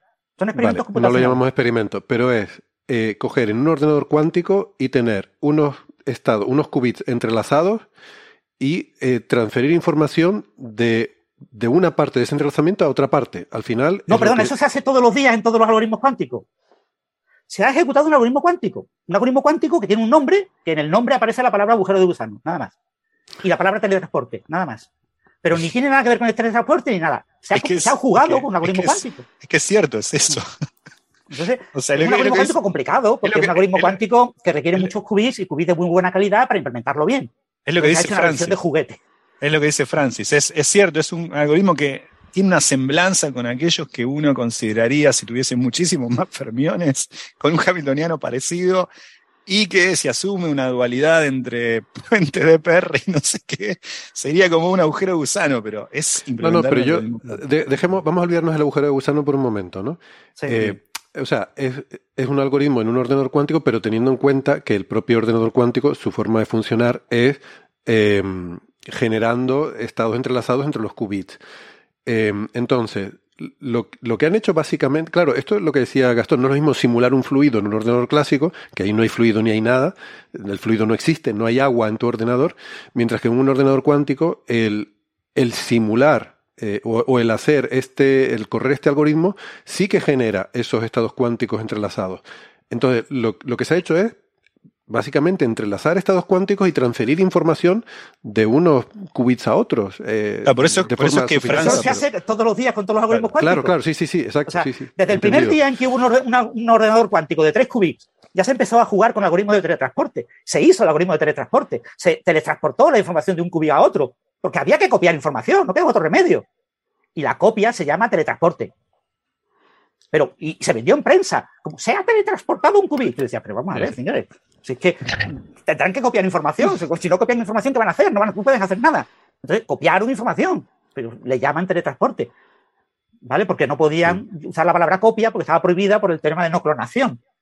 Porque se fijaron que, es una chorrada como una casa. No, no, pero, pero es importante, es que es relevante porque copiar, cuando, tú, copias un fichero, tienes el original y el nuevo, tienes los dos, pero es importante, en cuántica eso no está permitido, ¿no? eso no está permitido. Claro. Entonces, por eso digo que es, es, como mover, más que o por eso, bueno, teletransportar, que es lo que se suele decir, que a mí me, me gusta todavía menos porque suena Star Trek y teletransportar es, otra cosa. Eh, pero es copiar Teletransportar es mover a una distancia. Copia con destrucción original. Mm. Mm. Pero es mover, o sea, insisto, más que copiar, es que yo creo que digo, la idea que, que se haya ejecutado el algoritmo no significa que esto sea algo físico. Mm. ¿Vale? O sea, tú dices, no, es que se entrelazan los qubits. Es que en todo ordenador cuántico, cuando yo aplico una puerta lógica, estoy aplicando eh, operadores cuánticos y por lo tanto tengo superposiciones de estados y algunos de ellos pues son estados no separables que son entrelazados. No todo, no todo lo que ejecuta un ordenador cuántico está entrelazado. ¿Vale? si los estados son separables, no hay entrelazamiento. Dicho en otros términos, para, para, como decía Einstein de Lehman, eh, señora, señor, si usted cree que con este agujero de gusano alguien puede ser transportado, está más cerca de ser Mario, el del videogame, o King Kong el que, vaya por ahí que usted. Porque es eso, ¿no? O sea, es, mm. por eso eh, Francis es cuidadoso y dice es la implementación de un algoritmo y no la simulación. Por eso yo también hacía esa aclaración, porque no es una simulación. Eh, es eso, es la implementación. Este es el sistema en el cual se entrelazan los y hace un sistema, un protocolo muy eh, elegante, con tecnología muy moderna, de teleportación cuántica. Algo que la teleportación cuántica se conoce que se puede teóricamente de hace muchísimo tiempo y desde fines de los 90 se logró, ¿no? Entonces. y fijaros, una, cosa muy importante, o sea, se ha implementado un algoritmo, se ha hecho una cosa súper elemental, súper sencilla, con uno, pero se ha utilizado un ordenador eh, cuántico que es eh, state of the art, es estado de arte. ¿vale? O sea, aquí lo novedoso es el instrumento. Es como cuando tú coges el, el telescopio James Webb y apuntas a ver la estrella Erandel, ¿no? Si la estrella Erandel ya la vio Hubble, ¿qué interés tiene apuntarla con James Webb? No, pero es que James Webb hay solo uno. ¿Vale? Entonces James Webb apunta a la estrella Erandel y me da una imagen, una imagen única. ¿vale? Entonces, eso es publicable en una gran revista. ¿Te aporta algo realmente, es algo realmente diferente a apuntar un telescopio y mirarlo? No, es lo mismo. Pero es que lo ha hecho Jay Webb. Aquí estamos lo mismo. Eh, hemos implementado un algoritmo súper elemental en una máquina que es única y en la que implementar ese algoritmo requiere el trabajo de tres o cuatro personas sesudo durante muchos meses de trabajo porque la máquina no permite implementar ese algoritmo, ¿vale? O sea, estamos hablando de meter un algoritmo que no cabe eh, eh, en el sitio más grande que tenemos. Me encanta. entonces, pues tenemos que mm, optimizar muchísimas cosas para que quepa donde no cabe. Un poco lo que refleja lo que Francis dice. Eso no entra por ahí, eso no entra por ahí. No, pero, pero justamente a eso va, a eso es la persistencia, porque siempre que están estos videos se hace como una épica. Está bien hacerlo, porque es un poco, si mientras que uno no mienta, está bueno mostrar. Y de hecho a veces hay épica. Por ejemplo, a ver, Guess y Gensel estuvieron mirando durante 16 años el tránsito de una estrella para que pegue una órbita y se ganaron el premio Nobel. Hay que mirar algo de 16 años. Mm. Eh, Andrew Weiss no estuvo publicando, eh, profesor de Princeton, no estuvo publicando 8 años para, para, para, demostrar el teorema o la conjetura de Jimuna Taniyama, pero digo, es el teorema de Fermat. Hay que estar 10 años pensando un mismo problema o 7 años pensando un mismo problema.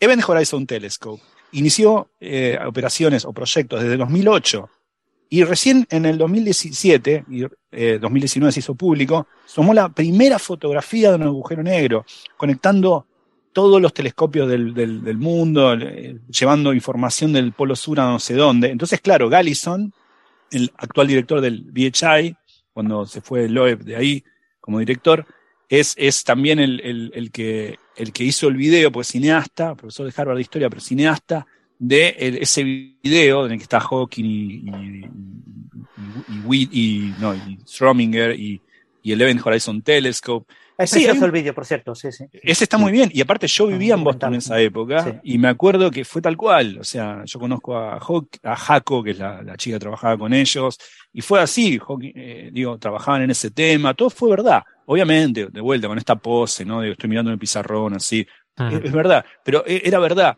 Y Shep Alemán hizo toda esa épica y se fue a, ver eh, los observatorios en persona y de verdad, Shep estaba todo el tiempo viajando y cuando venía decía, uh, vengo, de, vengo del, Polo Sur. Era verdad.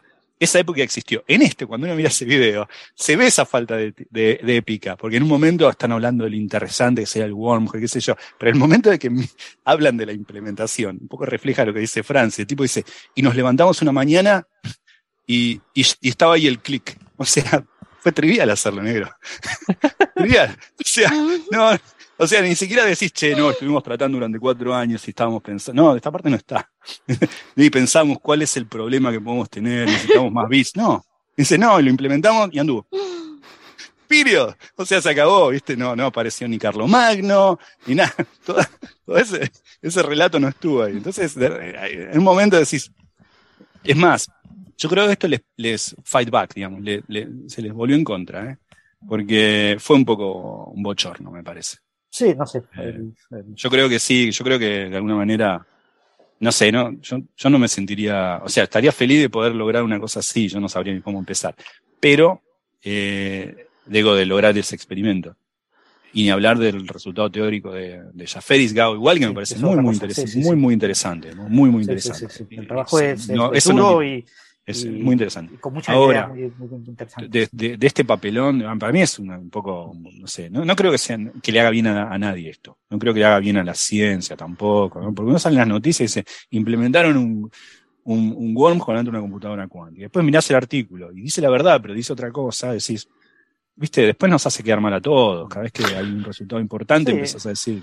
Bueno, pero para los informáticos, los, los, que damos de vez en cuando charlas sobre computación cuántica, pues está bien, porque yo a veces uso los ordenadores de IBM para contarle a los chavales cómo se hacen estas cosas, y uno de los ejemplos que incluiré, pues será este ejemplo, en lugar de con, con 9, con 5 qubits, y será un ejemplo que mostraré a los estudiantes que, que me eh. vean contar esa charla, y ellos verán eso, y yo les contaré pues la chorrada de que esto simula un agujero de gusano y estarán súper próximo... de que estás viendo el resultado de un agujero de gusano.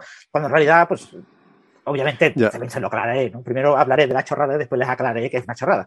Eh, pero que es un algoritmo muy, muy sencillito, pero claro, esto irá creciendo y quizás dentro de 20 años tengamos un ordenador cuántico suficiente pues para simular esto con algo de verdad, yo qué sé, con 23 eh, qubits o con 43 qubits, eh, ya sería probablemente bastante próximo a una simulación, ¿no? Teniendo en cuenta que hemos simulado pero ahí se requieren decenas de miles de operaciones cuánticas.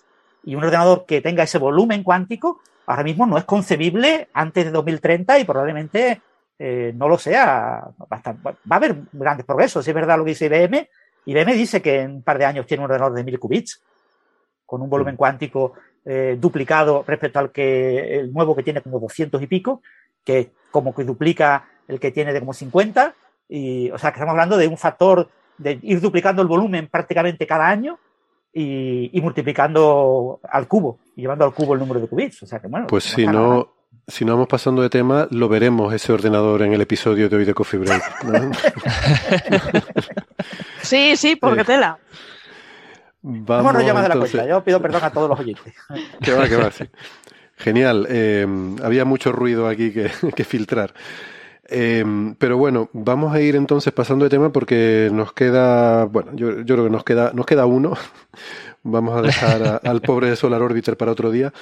Y, Pobrecito. no, me, resisto, no pasa nada. No me resisto a, a, a, que se nos quede en el tintero el, este resultado sobre Marte que, que ha salido en, bueno, está saliendo en todas las noticias, ¿no? Que se está comentando mucho y que a mí me ha resultado muy sorprendente, ¿no? Un artículo que ha salido en Nature Astronomy de, además, dos investigadores eh, solamente de, de, la Universidad de Arizona, de, que claro, Arizona se parece mucho a Marte, entonces esta gente, pues, está, mm, saben... Lo tenía cerca, sí. Lo tenía cerca y, claro, eh, ya tienen ahí esa, esa ventaja. Em, pero que nos habla de que Marte puede ser geológicamente más activo de lo que pensamos, ¿no? Siempre tenemos esta idea, bueno, por lo menos tenía esta idea, que Marte tuvo su actividad en los primeros mil millones de años o así, pero que ahora mismo es un mundo prácticamente muerto desde el punto de vista geológico. Y sin embargo parece que no, que no es así, ¿no? Eh, Sara, Héctor, ¿nos quieren comentar algo? Dale, Sara. Yo hubiera titulado, la verdad es que si hubiera sido uno de estos investigadores, yo hubiera titulado el paper. Un agujero de gusano en Marte que. No, no estaba muerto, estaba de parranda. Porque, Perdón. porque básicamente es eso. O sea, todos tenemos el concepto de Marte, ese pequeño planeta que se está enfriando, que eh, su actividad eh, tectónica es mínima tirando a poquita, poquita, poquita cero. Eh, ¿Vale? Entonces siempre se dice que es un planeta geológicamente, geodinámicamente muerto. ¿Qué pasa? Que hace unos años a alguien se le ocurrió comprobar esto, es decir, esto será verdad. Vamos a mandar eh, a, la, a la InSight una sonda que, que va un poco a estudiar las, si hay sismos y qué está ocurriendo allí. Total, que la ponen y la ponen en la planicie. Eh, ay, me viene Cerberus y no. Elysium. Eh, Elysium. Eh, es que hay tantos nombres. Bueno, Sí, sí. al lío. La montan en la planicie eh, Elysium. Va para allá. pum. Ese, problema, es un problema, de- un problema del sistema educativo, que solo nos enseña geo- geo- geografía de nuestro planeta. Exacto. Es muy provinciana. Sí. Y ya los, peor- eh, los periodos geológicos ya vais a flipar. Bueno, pues eh, tenemos ahí la sonda y empieza a hacer sus mediciones. Y dice, guarda, que estoy pillando aquí, estoy detectando unos sismos o martemotos, me encanta esta palabra, eh, de una magnitud grande, ¿no? Eh, estamos hablando de una magnitud mayor que 3. Que eso ya es eh, intensito. Que por cierto, aquí voy a hacer un incisillo. Los terremotos se miden en magnitud, no hay unidades, no hay nada, ¿vale? Magnitud X, punto pelota. Cierro inciso. Vale, pues estos terremotos ya hicieron sospechar, además por la zona de donde se, se detectaban, hacían sospechar de que a lo mejor Marte no, no estaba tan muerto como, como parecía, ¿no? Esto lo unen a la información de los orbitadores y se dan cuenta de que efectivamente la planicie Elysium está elevada entre 1 y 2 kilómetros eh, sobre el resto de terreno que la rodea. Estamos hablando de 3.000, 4.000 kilómetros de planicie elevada. A un lado tienes el, Monte Elysium, el volcán más activo, de, digo, más grande de conocido del sistema solar. No, no, no, no, ese es el Olympus, que está al otro Ah, lado. Mierda, me he equivocado de volcán, perdón, lo siento. Bueno, pero es un señor volcán también inmenso, con un engrosamiento de corteza tremenda. Mm. Entonces dicen, vale, dice esta planicie, si fuera, puede ser restos volcánicos o un, restos de un volcán anterior, entonces eh, debe ser muy antigua y debe tener una corteza, un engrosamiento de la corteza eh, grande, ¿no? Vale, hacen una barrida y se dan cuenta de que no cuadra. Esa parte de la corteza está estrechita, estrechita, estrechita. Y dices, oh, oh. Porque aparte, eh, eh, eh, tiene, eh, cuando Marte se enfría, digamos que la corteza se comprime. Entonces hay zonas donde se montan una especie de crestas arrugadas debido a esa compresión, ¿vale? Entonces, en esta planicie están, pero están cortadas literalmente por unas fosas eh, mm, que indican que ha habido actividad eh, de tipo magmático, vamos, volcánica, ¿no? Entonces dices, eh, esto ya, y además es más reciente. Aparte, estudiando los cráteres de impacto que tiene la zona, te das cuenta de que la pendiente que tienen no cuadra con el impacto. Por tanto, eh, ¿con qué cuadra? Con un abombamiento, esa elevación que fuera posterior a estos eh, cráteres de impacto. ¿Por qué se levanta el terreno de una forma así? Porque es, además las, digamos, las crestas, el estrés de la, de la zona, porque cuadra con una- un terreno elástico que se hincha. ¿Ese hinchamiento qué es? Bueno, pues aparte de esto, de estos indicios raros, eh, tenemos, eh, sabemos, como bien ha dicho Héctor, que fue eh, durante el Esperiano y el Noachiano eh, cuando hubo actividad volcánica, que es eh, hace, hasta hace 3 eh, billones eh, americanos de años, 3.000 eh, millones de años. Bueno, pues hay una fosa cercana, que muy, muy cercana a esta, a esta planicie, que es la fosa Cerberus, ¿vale? En la que se han eh, encontrado material piroclástico de hace, redoble de tambor, entre 53.000 y 210.000 años. Esto es anteayer, Claro. geológicamente. Esto no cuadra para nada con un eh, planeta que se está enfriando desde hace eh, 3.000 millones de años. Entonces, eh, ¿qué está pasando? ¿Se está volviendo a activar? Eh, se supone que esta, es- esta planicie, este hinchazón, eh, viene del eh, amazoniense, que son mm, desde más temprano, de- además finales de amazoniense, que empezó hace 3.200 mi- eh, miles de millones de años hasta ahora. Este amazoniense, me perdona, amazónico. Este periodo amazónico, pues, mm, empieza a volver a resurgir esta actividad. ¿Y qué se ha detectado? Que lo que ha hecho que esta hinchazón la tengamos ahí sea una pluma magmática. Magmática no, una pluma eh, mm, mantélica. Es una pluma mantélica. ¿Esto qué es? Vale, tenemos el fluido del núcleo de Marte y el fluido del manto. Se genera una pluma de material que sigue una dinámica completamente diferente al resto de eh, convección de este material. Y esta, esta eh, geodinámica que lleva empuja hacia arriba, empuja hacia arriba y provoca el bultito o la planicie elevada, este elevamiento. Además, eh, debemos pensar que, claro, lo que estamos detectando es esa cabecita. Imaginaros como eh, un poco forma achinchetada, ¿vale? Entonces empuja. Y ese empuje es lo que ha hecho que haya eh, fosas de. eh, haya terremotos debido a que hay fallas, hay fallas activas, que tenemos esa fosa Cerberus que con una actividad muy reciente y que aparte el subsuelo detectado eh, sea de materiales muy ricos en hierro que esto cuadra con que haya esta, esta pluma.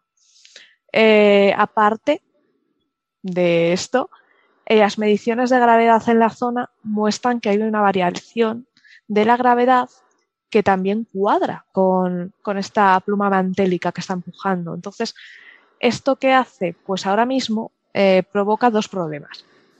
Uno, Marte pasa a unirse junto con la Tierra y con Venus a los cuerpos del sistema solar que están geológicamente activos. El solar interior. Eso es, que tiene un interior activo. Eh, aparte de esto, eh, todos los datos de la Insight ahora hay que revisarlos, porque no está en un terreno normal marciano, está encima de una pluma. Entonces esto, y luego esto también tiene connotaciones a nivel eh, biológico. Pues la eh, búsqueda de vida en Marte podría haberse afectado ya que esta pluma tiene unas temperaturas diferentes. Estamos hablando entre, mm, en lo venía por aquí, entre menos, eh, no menos, no, perdona, de una zona caliente, o sea, estamos hablando de de entre 90 y hasta 200 grados Kelvin, me parece que he leído. Eh, lo busco y os lo digo. O sea que está, ya hay una diferencia de temperaturas eh, ahí que puede decir, bueno, pues esto está caliente. Entonces, eh, la verdad es que esto, como vuelvo a decir, esto lo que indica es que Marte no está tan muerto como pensábamos. Mm. Y ahora hay que replantearse un poco cómo lo estudiamos. Mm. Si están preocupados, amigos marcianos, tranquilos, hay tiempo de comer. hay tiempo de comer sin problema. vale, eh, os confirmo, la temperatura de la, de la zona, de la pluma, está entre 95 y 285 grados Kelvin. No, perdón, Kelvin, que no lleva grados. Sí, sí. que soy idiota, perdón. No. No, no. No, que no lleva grados. Es igual que la magnitud, que no lleva. Pero eso hasta, hasta Héctor lo dice muchas veces, lo de grados Kelvin. Mm. ya, es que se nos escapa. Es, que, se escapa. Un Kelvin, el, tamaño en la escala es igual que un grado Celsius. Es que como un grado centígrado, sí. Y de hecho, además creo que. Eh, bueno, da igual. vamos a Marte, que si no nos dispersamos. Sí. Que, mm, bueno, que eso, o sea, la Insight se mandó a una zona que se pensaba que era una zona plana, sin muchas particularidades, para tener mediciones y poder sacar conclusiones globales de todo el interior de Marte. Y ahora resulta que. Claro, has dicho una plumita a veces, digo, es una pluma de más de 3.000 kilómetros de diámetro. Sí, Marte tiene. Es que la Insight. Es que la Insight todo le sale mal. O sea, todo, hasta eso. Es que yo. A ver. es que si hubiera medido la InSight tenía un, el instrumento que no salió, que quería medir el flujo térmico del interior de Marte. El topo. Precisamente si lo hubiera conseguido, hubiéramos visto que, claro, hubiera salido más de lo que toca. Claro. es que hubiera sido, eh, es que imaginaos, o sea, llega a meter el topo y hubiéramos dicho, Marte está calentito por debajo, Jolín, pues mm. tal. Todos los modelos hay que cambiarlos. hay que cambiar todo, no, es que estás en una zona muy, muy rara. Claro. Una zona equiparable. Tenemos una, una de estas, eh, nosotros al norte del, del Atlántico, en el Atlántico Norte. Mm. Una pluma mantélica en, la Islandia. entonces es, mm, es muy similar ese comportamiento y con el que tenemos en la Tierra. Aunque la pluma, claro, dicen, una de las cosas que hace que Marte todavía tenga ese tipo de plumas en el manto y tal, es porque hay menos gravedad. O sea, le cuesta al material menos subir que lo que le costaría en la Tierra. O sea, en la Tierra, con la gravedad que tenemos, esto ya no hubiera funcionado. Pero en Marte, por un lado, como es más pequeño, se enfría antes. Y pierde la energía interna antes. Pero claro, como hay menos gravedad, todavía puede estar subiendo materia del interior. claro. Claro, el tema es que solo parece que esté en esa región. O sea, Marte tiene mm. la región de Tarsis, que es donde está, perdón, donde está el monte Olympus y los otros tres. Y luego está este hueco, la planicie de Elysium. Y luego está la otra región más de, volcanismo antiguo en Marte. Claro, que es Elysium Mons. O sea, entonces la, la planicie esta está entre las dos regiones volcánicas de hace más de 3.000 millones de años. Y en esta también hay una cosa que no ha contado Sara, que es que por recuento de cráteres de la superficie, de los de más de un kilómetro de diámetro, para ver la antigüedad de la superficie, es que la zona de Elysium Planitia ha tenido volcanismo hace unos 200 millones de años que ha cubierto la superficie. O sea, esa superficie es más joven que alrededor. Entonces, lo que querían ver en el paper es, es todo una forma de distinguir entre dos hipótesis, que una era una pluma interior y otra era que simplemente como la corteza es más gruesa, por la presión de ese peso estuviera a lo mejor eh, fundiendo material y eso es lo que parecía que daba la actividad volcánica que hemos medido. O sea, el estar midiendo mm. terremotos en las fosas de Cerberus y el haber visto en el pasado que había como emisión de, ceniza y tal, que parece que se lo ha llevado el viento. O sea, en las fotos se ve y dices, aquí ha pasado algo, algo ha salido de esta fosa. Entonces estaban diciendo, una, hipótesis que la corteza es gruesa y por el peso de la corteza se estaba fundiendo material y tal. Y otra era que no, la corteza es fina y es que está la pluma esta de material interior. Voy a hacer un inciso porque estoy creando mucha confusión. Está la gente 200 grados Kelvin caliente. No, es que me he equivocado yo diciendo. Son contrastes de temperatura de entre 95 y 285 grados Kelvin. O sea, mm, que está mucho más, es, es a tamaño más caliente que el resto. ¿Vale? Mm, he sido yo que me he confundido a explicar es la diferencia. Yo lo interpreté así. O sea, si, si alguien lo entendió mal, eh, pues haberlo entendido mal. No, que, que soy yo que me explico a veces, me explico como un libro cerrado. Ay, que ya es tarde, ya eh, llevamos mucho tiempo en el programa y ya estamos cansados, ¿eh? También se nota. Eso, la culpa de Entonces es eso. No, no, no, no. Sí, sí, me hace de Francia. Llevamos mucho, como ahora es culpa de ustedes que llevan mucho tiempo en el programa, que llevan cinco minutos hablando de Marte. pero sí, este paper me ha gustado mucho. me he leído hasta la información suplementaria. Ah, sí, ¿y qué tal? Sí, sí, sí. Sí, pues detallan más las cosas. O sea, el tema, se han hecho un montón de pruebas. O sea, se ha comentado por encima lo de los cráteres. Es que el tema es, Marte se está enfriando, se está comprimiendo. Entonces, hay un montón de, grietas y crestas que son por... Las crestas arrugas. Claro, se arruga, se arruga la superficie porque se está comprimiendo el planeta.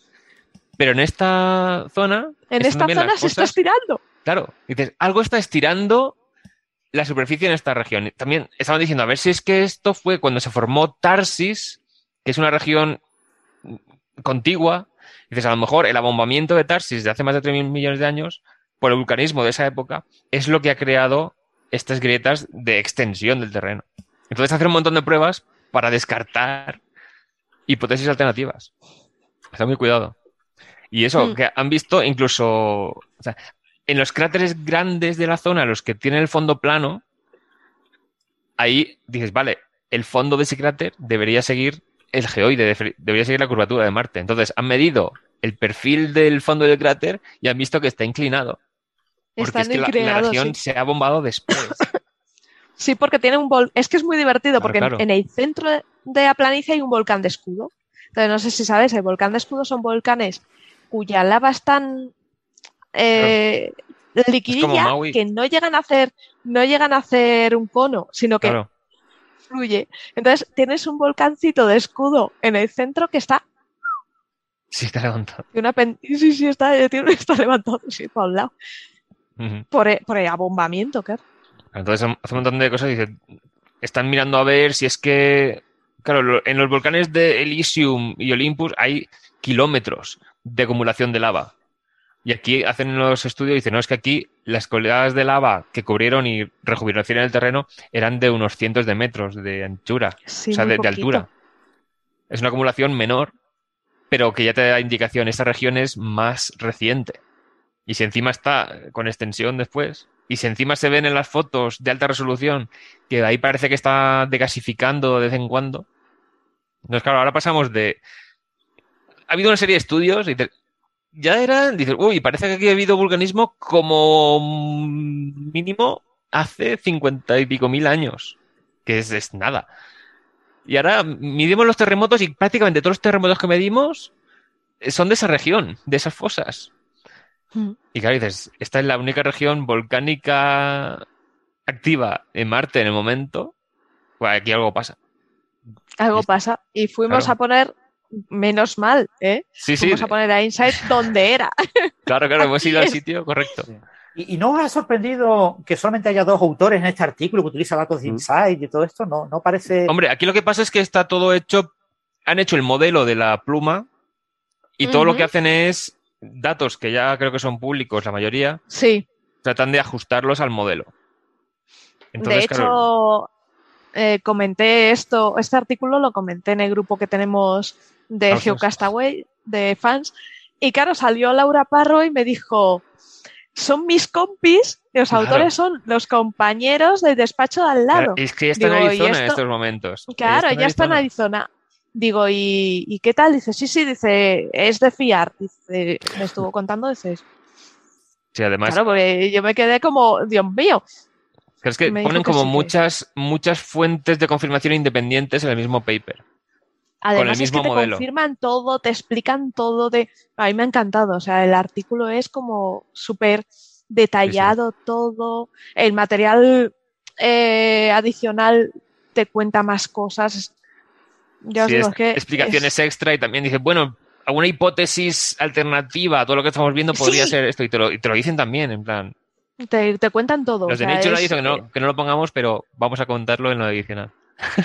Hmm. O sea, es un, es un artículo de, de- de decir chapó. O sea, bueno, sí, sí, sí. bueno. Mm. Porque explican y lo explican muy detallado. O sea, además te dicen dónde puedes encontrar información, dónde todo. Sí, sí, sí. Bueno, que, eso- que vea la audiencia que no solo criticamos hoy, pues. Sí, sí. Sí, hoy no estamos nos criticones. por ello, sí, sí. Son, son resultados sorprendentes, ¿no? Pues choca un poco con Sí, esa sí. visión que tenemos de Marte, como efectivamente, ¿no? Lo que decía Sara, que Claro. eh, geológicamente encima, si muerto, hay- pero mm, Si hay cosas en el subsuelo de acumulación de hielo que se ha fundido, que también dicen que hay, por esta región, hay zonas donde se ha visto que ha habido eh, inundaciones por fundido de, del hielo Sí. del subsuelo. Entonces, claro, eso también habría sido causado por la pluma de material caliente subiendo por debajo de la corteza.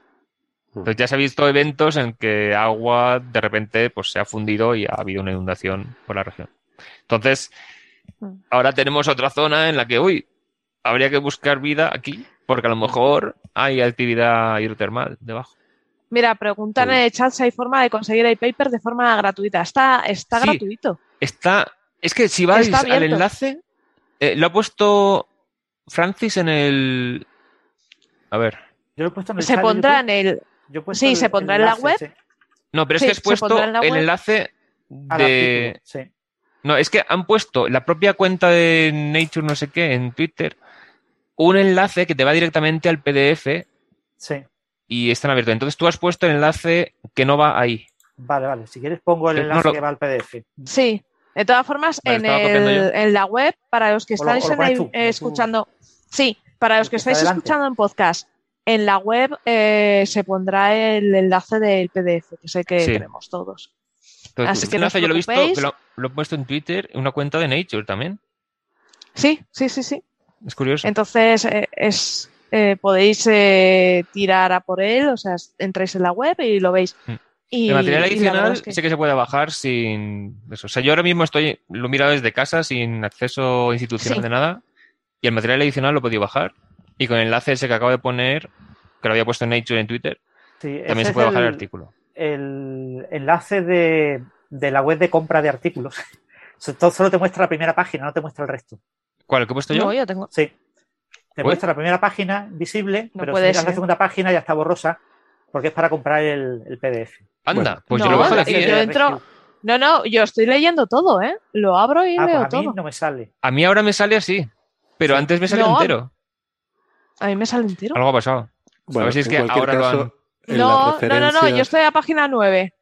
En las referencias eh, se pondrá. Sí. El- en las referencias a pondremos- al artículo de alguna forma. Claro, puede ser que tengas ya abierto el acceso por, el- por la cuenta institucional o lo que sea. A lo mejor las cookies del navegador recuerda que, Puede ser. que ya te A lo ha- mejor Espera, voy a abrir con el. Y- no- el otro y no Firefox que tengo. y no hay preprint. Eh, a, a no. voy a decir eso. Yo, yo, de, yo viajo mucho y estuve conectado en varias universidades. En algún momento usé algún ingreso y ahora, eh, no importa dónde esté, me conecto y bajo todo de todos lados. Yo sé que alguna universidad está pagando por esto. Pido mil disculpas, no sé dónde es, pero yo, si alguien quiere un paper, me lo pide, se lo mando porque estoy cagando a alguien hace mucho tiempo. Yo, en algunas revistas, todavía me sale que tengo acceso por CSIC, que, estaba en el CAP. A ver, yo tengo acceso por la. Yo tengo acceso en uno de los navegadores por Reawalk, pero en el Firefox Developer no tengo acceso y entro entera. Ah, y en Edge también estoy entrando, ¿eh? Así que el enlace en cualquier caso, en cualquier caso, vamos para tres horas y me, he comprometido por lo menos a, sacar un par de preguntitas de oyentes. Entonces, venga, venga, vamos a muy rápidamente. dejamos el Solar Orbiter, ¿eh? pero mm, no, no te olvidamos, Solar Orbiter. Volveremos. Sí, porque es muy bueno. Me encanta esa zona. Aquí comienza Señales, señales, señales de los oyentes. De los oyentes, de los oyentes.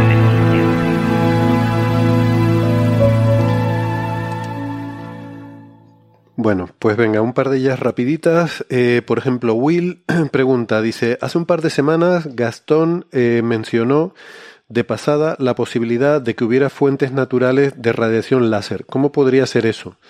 Yo seguramente te referías, Gastón, a los máser astrofísicos, ¿no? Sí, no, no es que, no es que lo, mencioné, o sea, lo mencioné, pero eh, era en un Twitter en el cual lo que estaba haciendo era retuitear el Twitter de Iván, que está buenísimo, que lo miren. Ah, sí, es verdad, era un hilo. El hilo de Iván, no, no, es que lo mencioné yo, retuiteé eso, retuiteé, eh, habrá sido el copete de mi retweet del, hilo de Iván. Actividad que lo, hizo eh, perfecto, está buenísimo, lo, explica muy bien ahí. Básicamente, láser es emisión de luz por amplificación estimulada de radiación, lo que ocurre es, eh, puedes tener una producción de átomos que tienen los electrones excitados, o sea, un nivel de energía superior al, más bajo que podrían estar. Entonces, puede ser que un fotón de una, de una longitud de onda determinada provoque que el electrón del átomo por el que pasa baje al nivel de energía inferior, emitiendo un fotón también en la misma dirección y con la misma longitud de onda, misma frecuencia, mismo todo. Entonces es como que has amplificado la luz por estimulación de, del átomo. entonces hay regiones, por ejemplo, los núcleos activos de galaxias o las zonas donde se forman estrellas. Nubes moleculares, ¿no? No, no, tiene, que ser no la nube molecular, sino la propia, o sea, la protoestrella. Que ya esté provocando que los electrones de, la, de los átomos de alrededor estén en niveles superiores.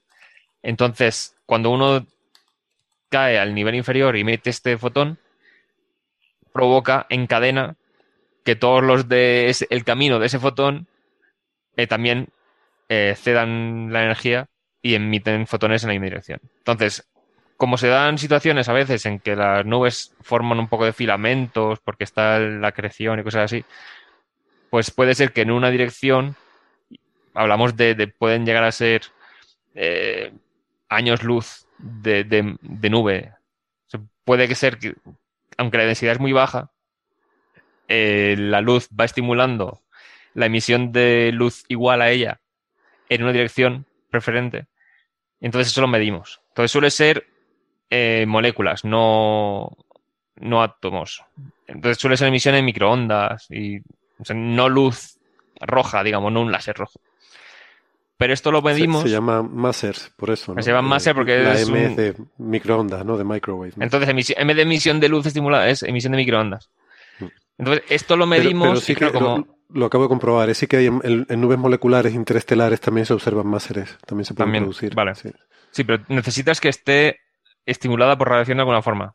Porque tiene que estar. Tiene que haber una inversión de población, sí, sí. Eso es. Inversión de población es que hay más átomos eh, con la eh, excitación que sin ella.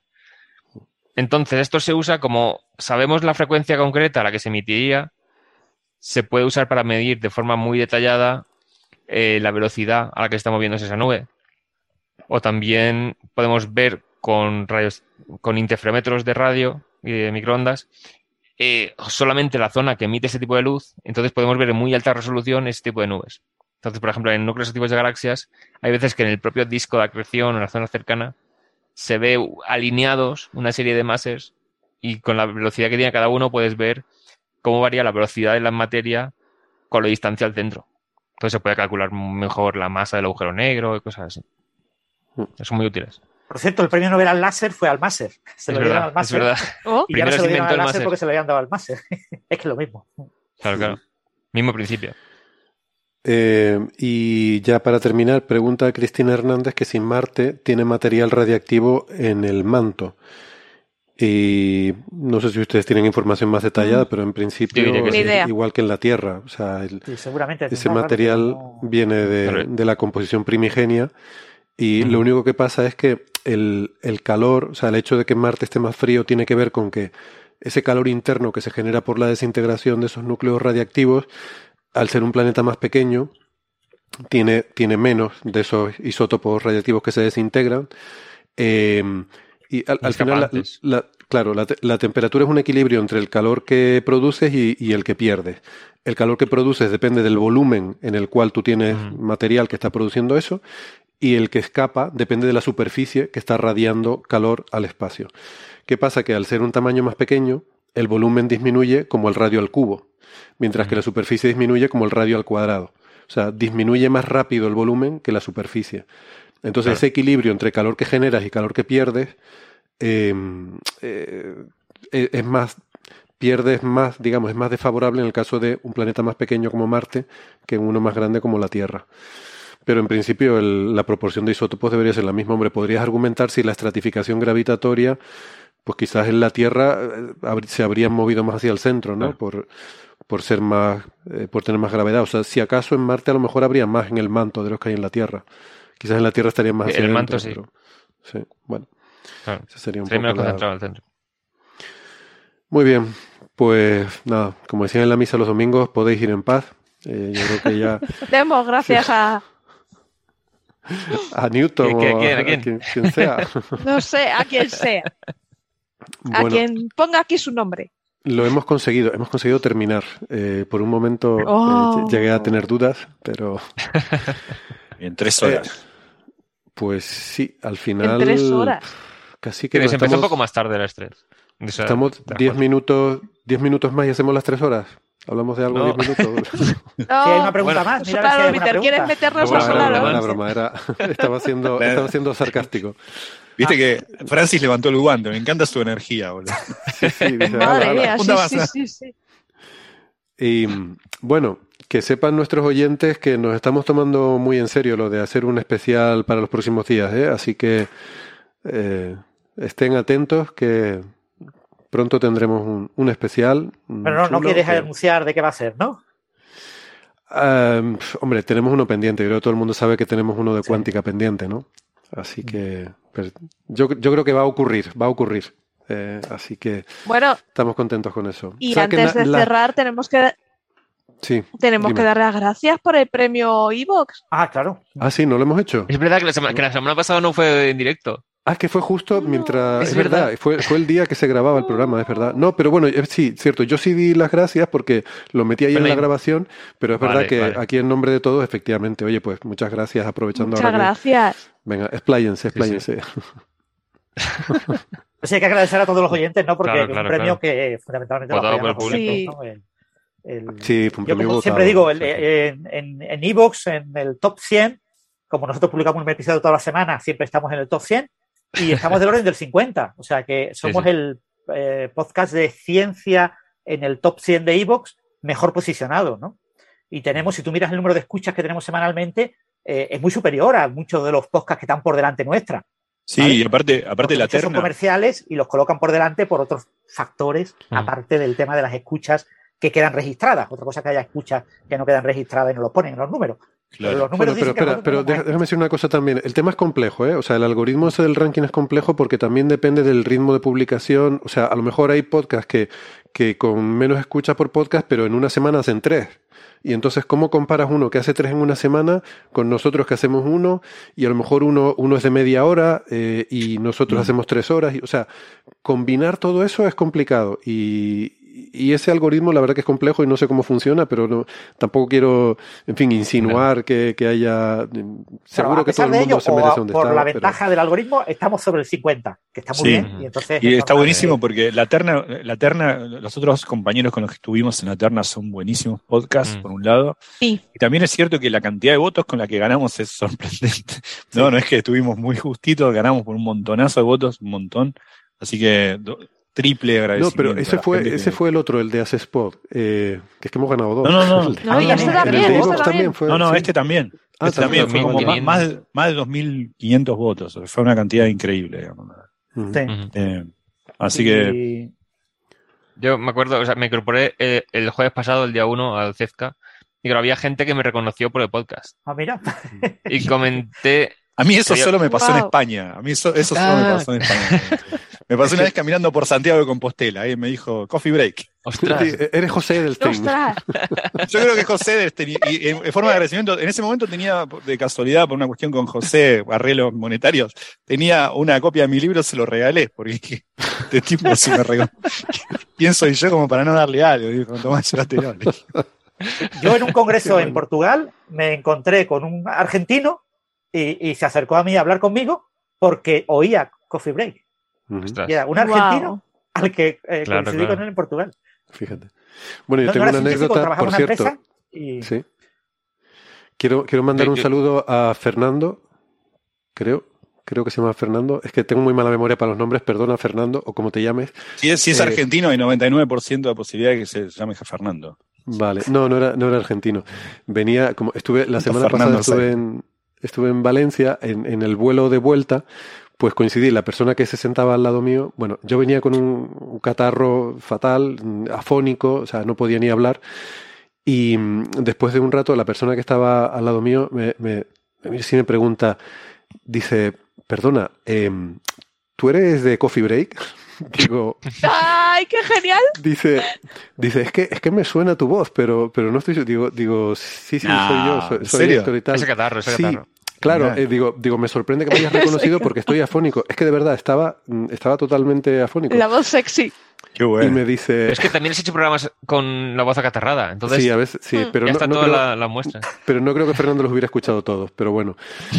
Em, la cuestión es que, no, fue genial porque resulta que era farmacéutico y entonces me estuvo recomendando cosas que podía tomar y cómo cuidarme y tal. Es, es maravilloso. la- Pero lo bueno del asunto es que me dijo, dice, no, es que por la voz tenía dudas, y- pero luego te vi que estabas leyendo papers y digo, tiene que ser esto. pues sí. Bueno, hablando de votos. A mí me ha pasado, eh, hemos me ha ganado pasado en la UOC. 2.622 votos. Eso. El segundo era a ciencia cierta, 1.975 votos. O sea, hemos sacado más de unos 600 y pico. No llega a 700. A ciencia cierta suele estar siempre entre el 50 y el 100. Lo que pasa es que como ahora tienen menor regularidad, cuando Mm. publican suelen estar sobre el 60, 70. La semana que no publican, pues bajan como al 100. Y el tercero era muy al día, que es muy interesante, con 1.500 votos. Sí. Pero eh, muy al día está como en el puesto 250. Y publica varios a la semana. Anda. ¿Vale? Mm. pero lo escucha menos gente, claro. Pero porque es muy reciente. Pero han quedado te- terceros. Mm. Tiene muchas publicaciones, ¿eh? Si miras la página web, tiene mogollón. Sí. Porque como publica eso dos o tres veces a la semana, Claro. eh, publica muchísimo. Son noticias tipo muy, que bueno, está muy bien. Son revistas, Mm. una, una cosita más No, la verdad es que y- ambos son interesantísimos. Mm. Y a mí a ciencia cierta me gusta mucho. Sí, Héctor estuvo con Antonio. estuve, ¿no? sí, Hace estuve poco, con. Antonio Rivera, sí, sí. Sí, sí. Sí. Está muy bueno. Un saludo, un saludo, Antonio. Sí, sí. Tiene pinta genial. además de ser simpatiquísimo. Sí, sí, sí, sí. Pues eso, que hemos ganado el premio y que estamos súper contentos y, Claro. y agradecemos a todos los oyentes que nos hayan votado. Porque lo más difícil en un podcast como este es movilizar a la gente para que vote. Sí. Entonces, eh, Sí. lo hemos conseguido Pero y ellos la lo verdad han es que conseguido también. tenemos una comunidad que, que, que, vamos, que son una piña. O sea, yo estoy siempre ahí por Facebook, por el club de fans, por esto, en las redes sociales se ve un montón la gente. Bueno, yo, yo creo que eso es lo más bonito de todo. ¿no? O sea, que no es, Sí. no es la estadística, es la interacción, ¿no? Hay como esa interacción tan cercana. Y, y- y- y bueno, y, y qué decir de eh, estos pobres que están todavía siguiéndonos en el chat, a los que... Es verdad. Ahora sí, tres horas. Ahora sí. Venga, Tres lo horas hemos aquí, ¿eh? conseguido. Ah, pues ya Menos está, ya- ya, no, ya no hace falta decir nada más, venga. No, yo lo que iba a decir al principio que no me habéis dejado. Di algo, venga, dilo. Claro, lo que iba a decir es eso, que me reconocían del podcast y claro, lo habíamos ganado el día anterior. Y digo, hemos ganado un premio y tal. Y dice, ah, sí, el de la Spot. Y yo, no, no, otro. ¿Y cómo que otro? pues sabían que habíamos ganado el premio de la semana anterior, creo que fue. No sé si cuánto fue. Y eso, justo acabamos de ganar el, el Daybox. El día, ¿Fue el día 30 de noviembre? Creo que sí. Mm, no, sí, sí, algo sí fue. Yo creo que fue eso, que el día uno me compraba yo y justo el día anterior habíamos ganado otro premio. Entonces lo a mí me pilló Por cierto, esto lo tiene, tiene el, el, premio lo tiene ahí detrás, ¿no? ¿Lo tienes detrás de tu cabeza? Aquí. Eh, Spot. Este ah, es el de Asespod y este, y este es el de Evox. Vale. Vale. Oh, podrías acercar oh. a la cámara, no digo yo, no venga, sé, para la gente de venga, YouTube espera. para que lo pueda ver, no sé. Si... Va. A ver, Ahora lo es rompe. que estoy con los cables. A ver. Eres alto y, largo, este es el pero de no eres capaz de llegar. Este, lo, este ya lo enseñó Oh. Ignacio Crespo, que fue quien lo, regio- lo recogió. Este ha ido, ya, ya ha empezado el tour, porque lo recogió Ignacio Crespo, se lo dejó, no recuerdo quién, otro, otro divulgador importante, y ese otro divulgador se lo dio a, a Parisi, y a Parisi me lo dio a mí la semana Ah. pasada. Entonces, ha ido viajando, ¿no? Esto va a ser como el gnomo de Amelie, que lo vamos a ir Claro. pasando de unos a otros. vamos a ir pasando de unos a otros para, para que Yo se vaya haciéndole viendo. fotos. Yo, yo le voy a hacer una foto en el huertecillo. Exacto. Y este es el de Evox, que también es muy chulo. ¿eh? Mm, sí. Que, mm, Sí, que es está muy guay. Sí, está muy bonito. Este, pero este, este es delicado, lo es describimos para los oyentes. Sí, es como Este una, es transparente. una- sí, es como una cuña de cristal, eh, con lo cual seguro que debe tener propiedad de. Se podría usar como espectro, eh, espectrógrafo probablemente, Sí, ¿no? sí, puedes hacer experimentos con láser Eh, verde y rojo, a ver qué pasa. Y, Sí, a lo mejor podríamos. Sí. Y está, está Sí, como laminado, pero hay que tener mucho cuidado porque se está despegando por aquí el. el Sí, no lo transportes mucho, porque si no eso se despega. Entonces- No, ese que no se mueva. lo- no, hombre, sí, habrá que. A ver, eh, las cosas son para disfrutarlas y, y que dure ya te lo que dure. visitaremos, ya te visitaremos por ahí. No, a ver, Evox, esto no sé cuánto nos va a durar, vamos a necesitar otro el año que viene. ¿Vale? Eh, bueno, pues eso, y la idea, pues eso, lo, lo iremos un poco circulando, ¿no? Entre el equipo. Yo creo que cuando alguien se encuentre con alguien, pues que se lo dé y luego al siguiente y así, ¿no? Ah, puede ser muy bonito. Breakers. Puede molar. Eh, Eso además es que da excusa para ir a Tenerife. Es una, Claro, claro. Es una excusa así. mm, Ya por si no tenías ninguna otra, bueno. Hay muchas otras cosas. Tenía muchas, bueno. o sea, hay que ir, hay que ir siempre a Tenerife. Muy bien. Pues nada, aquí estamos y serán todas bienvenidas con los brazos abiertos, ya lo saben. Mm. Bueno, pues nada, como ya hemos llegado a las tres horas, ya, nos podemos, despedir. Ya podemos cerrar el kiosco. Cerramos el kiosco. Muchísimas gracias, de verdad, a todos. Otra vez, gracias por votarnos y por No, todo. Y, y gracias. ya está, ya no vamos a estar pidiéndole más cosas, que nos ponemos muy pesados. Han cumplido ya. Eh, gracias a la gente en el chat, eh, Sara, Gastón, Francis, Héctor, un placer, como siempre, un abrazo y hasta la semana que viene. Venga, chao, chao. Hasta la Chao. próxima. Adiós.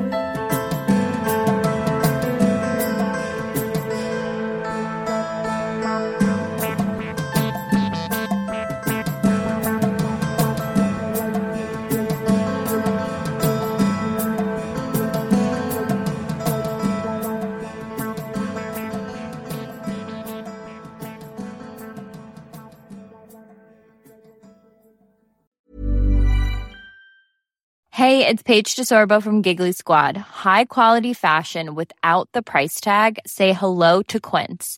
I'm snagging high-end essentials like cozy cashmere sweaters, sleek leather jackets, fine jewelry, and so much more. With Quince being 50 to 80% less than similar brands.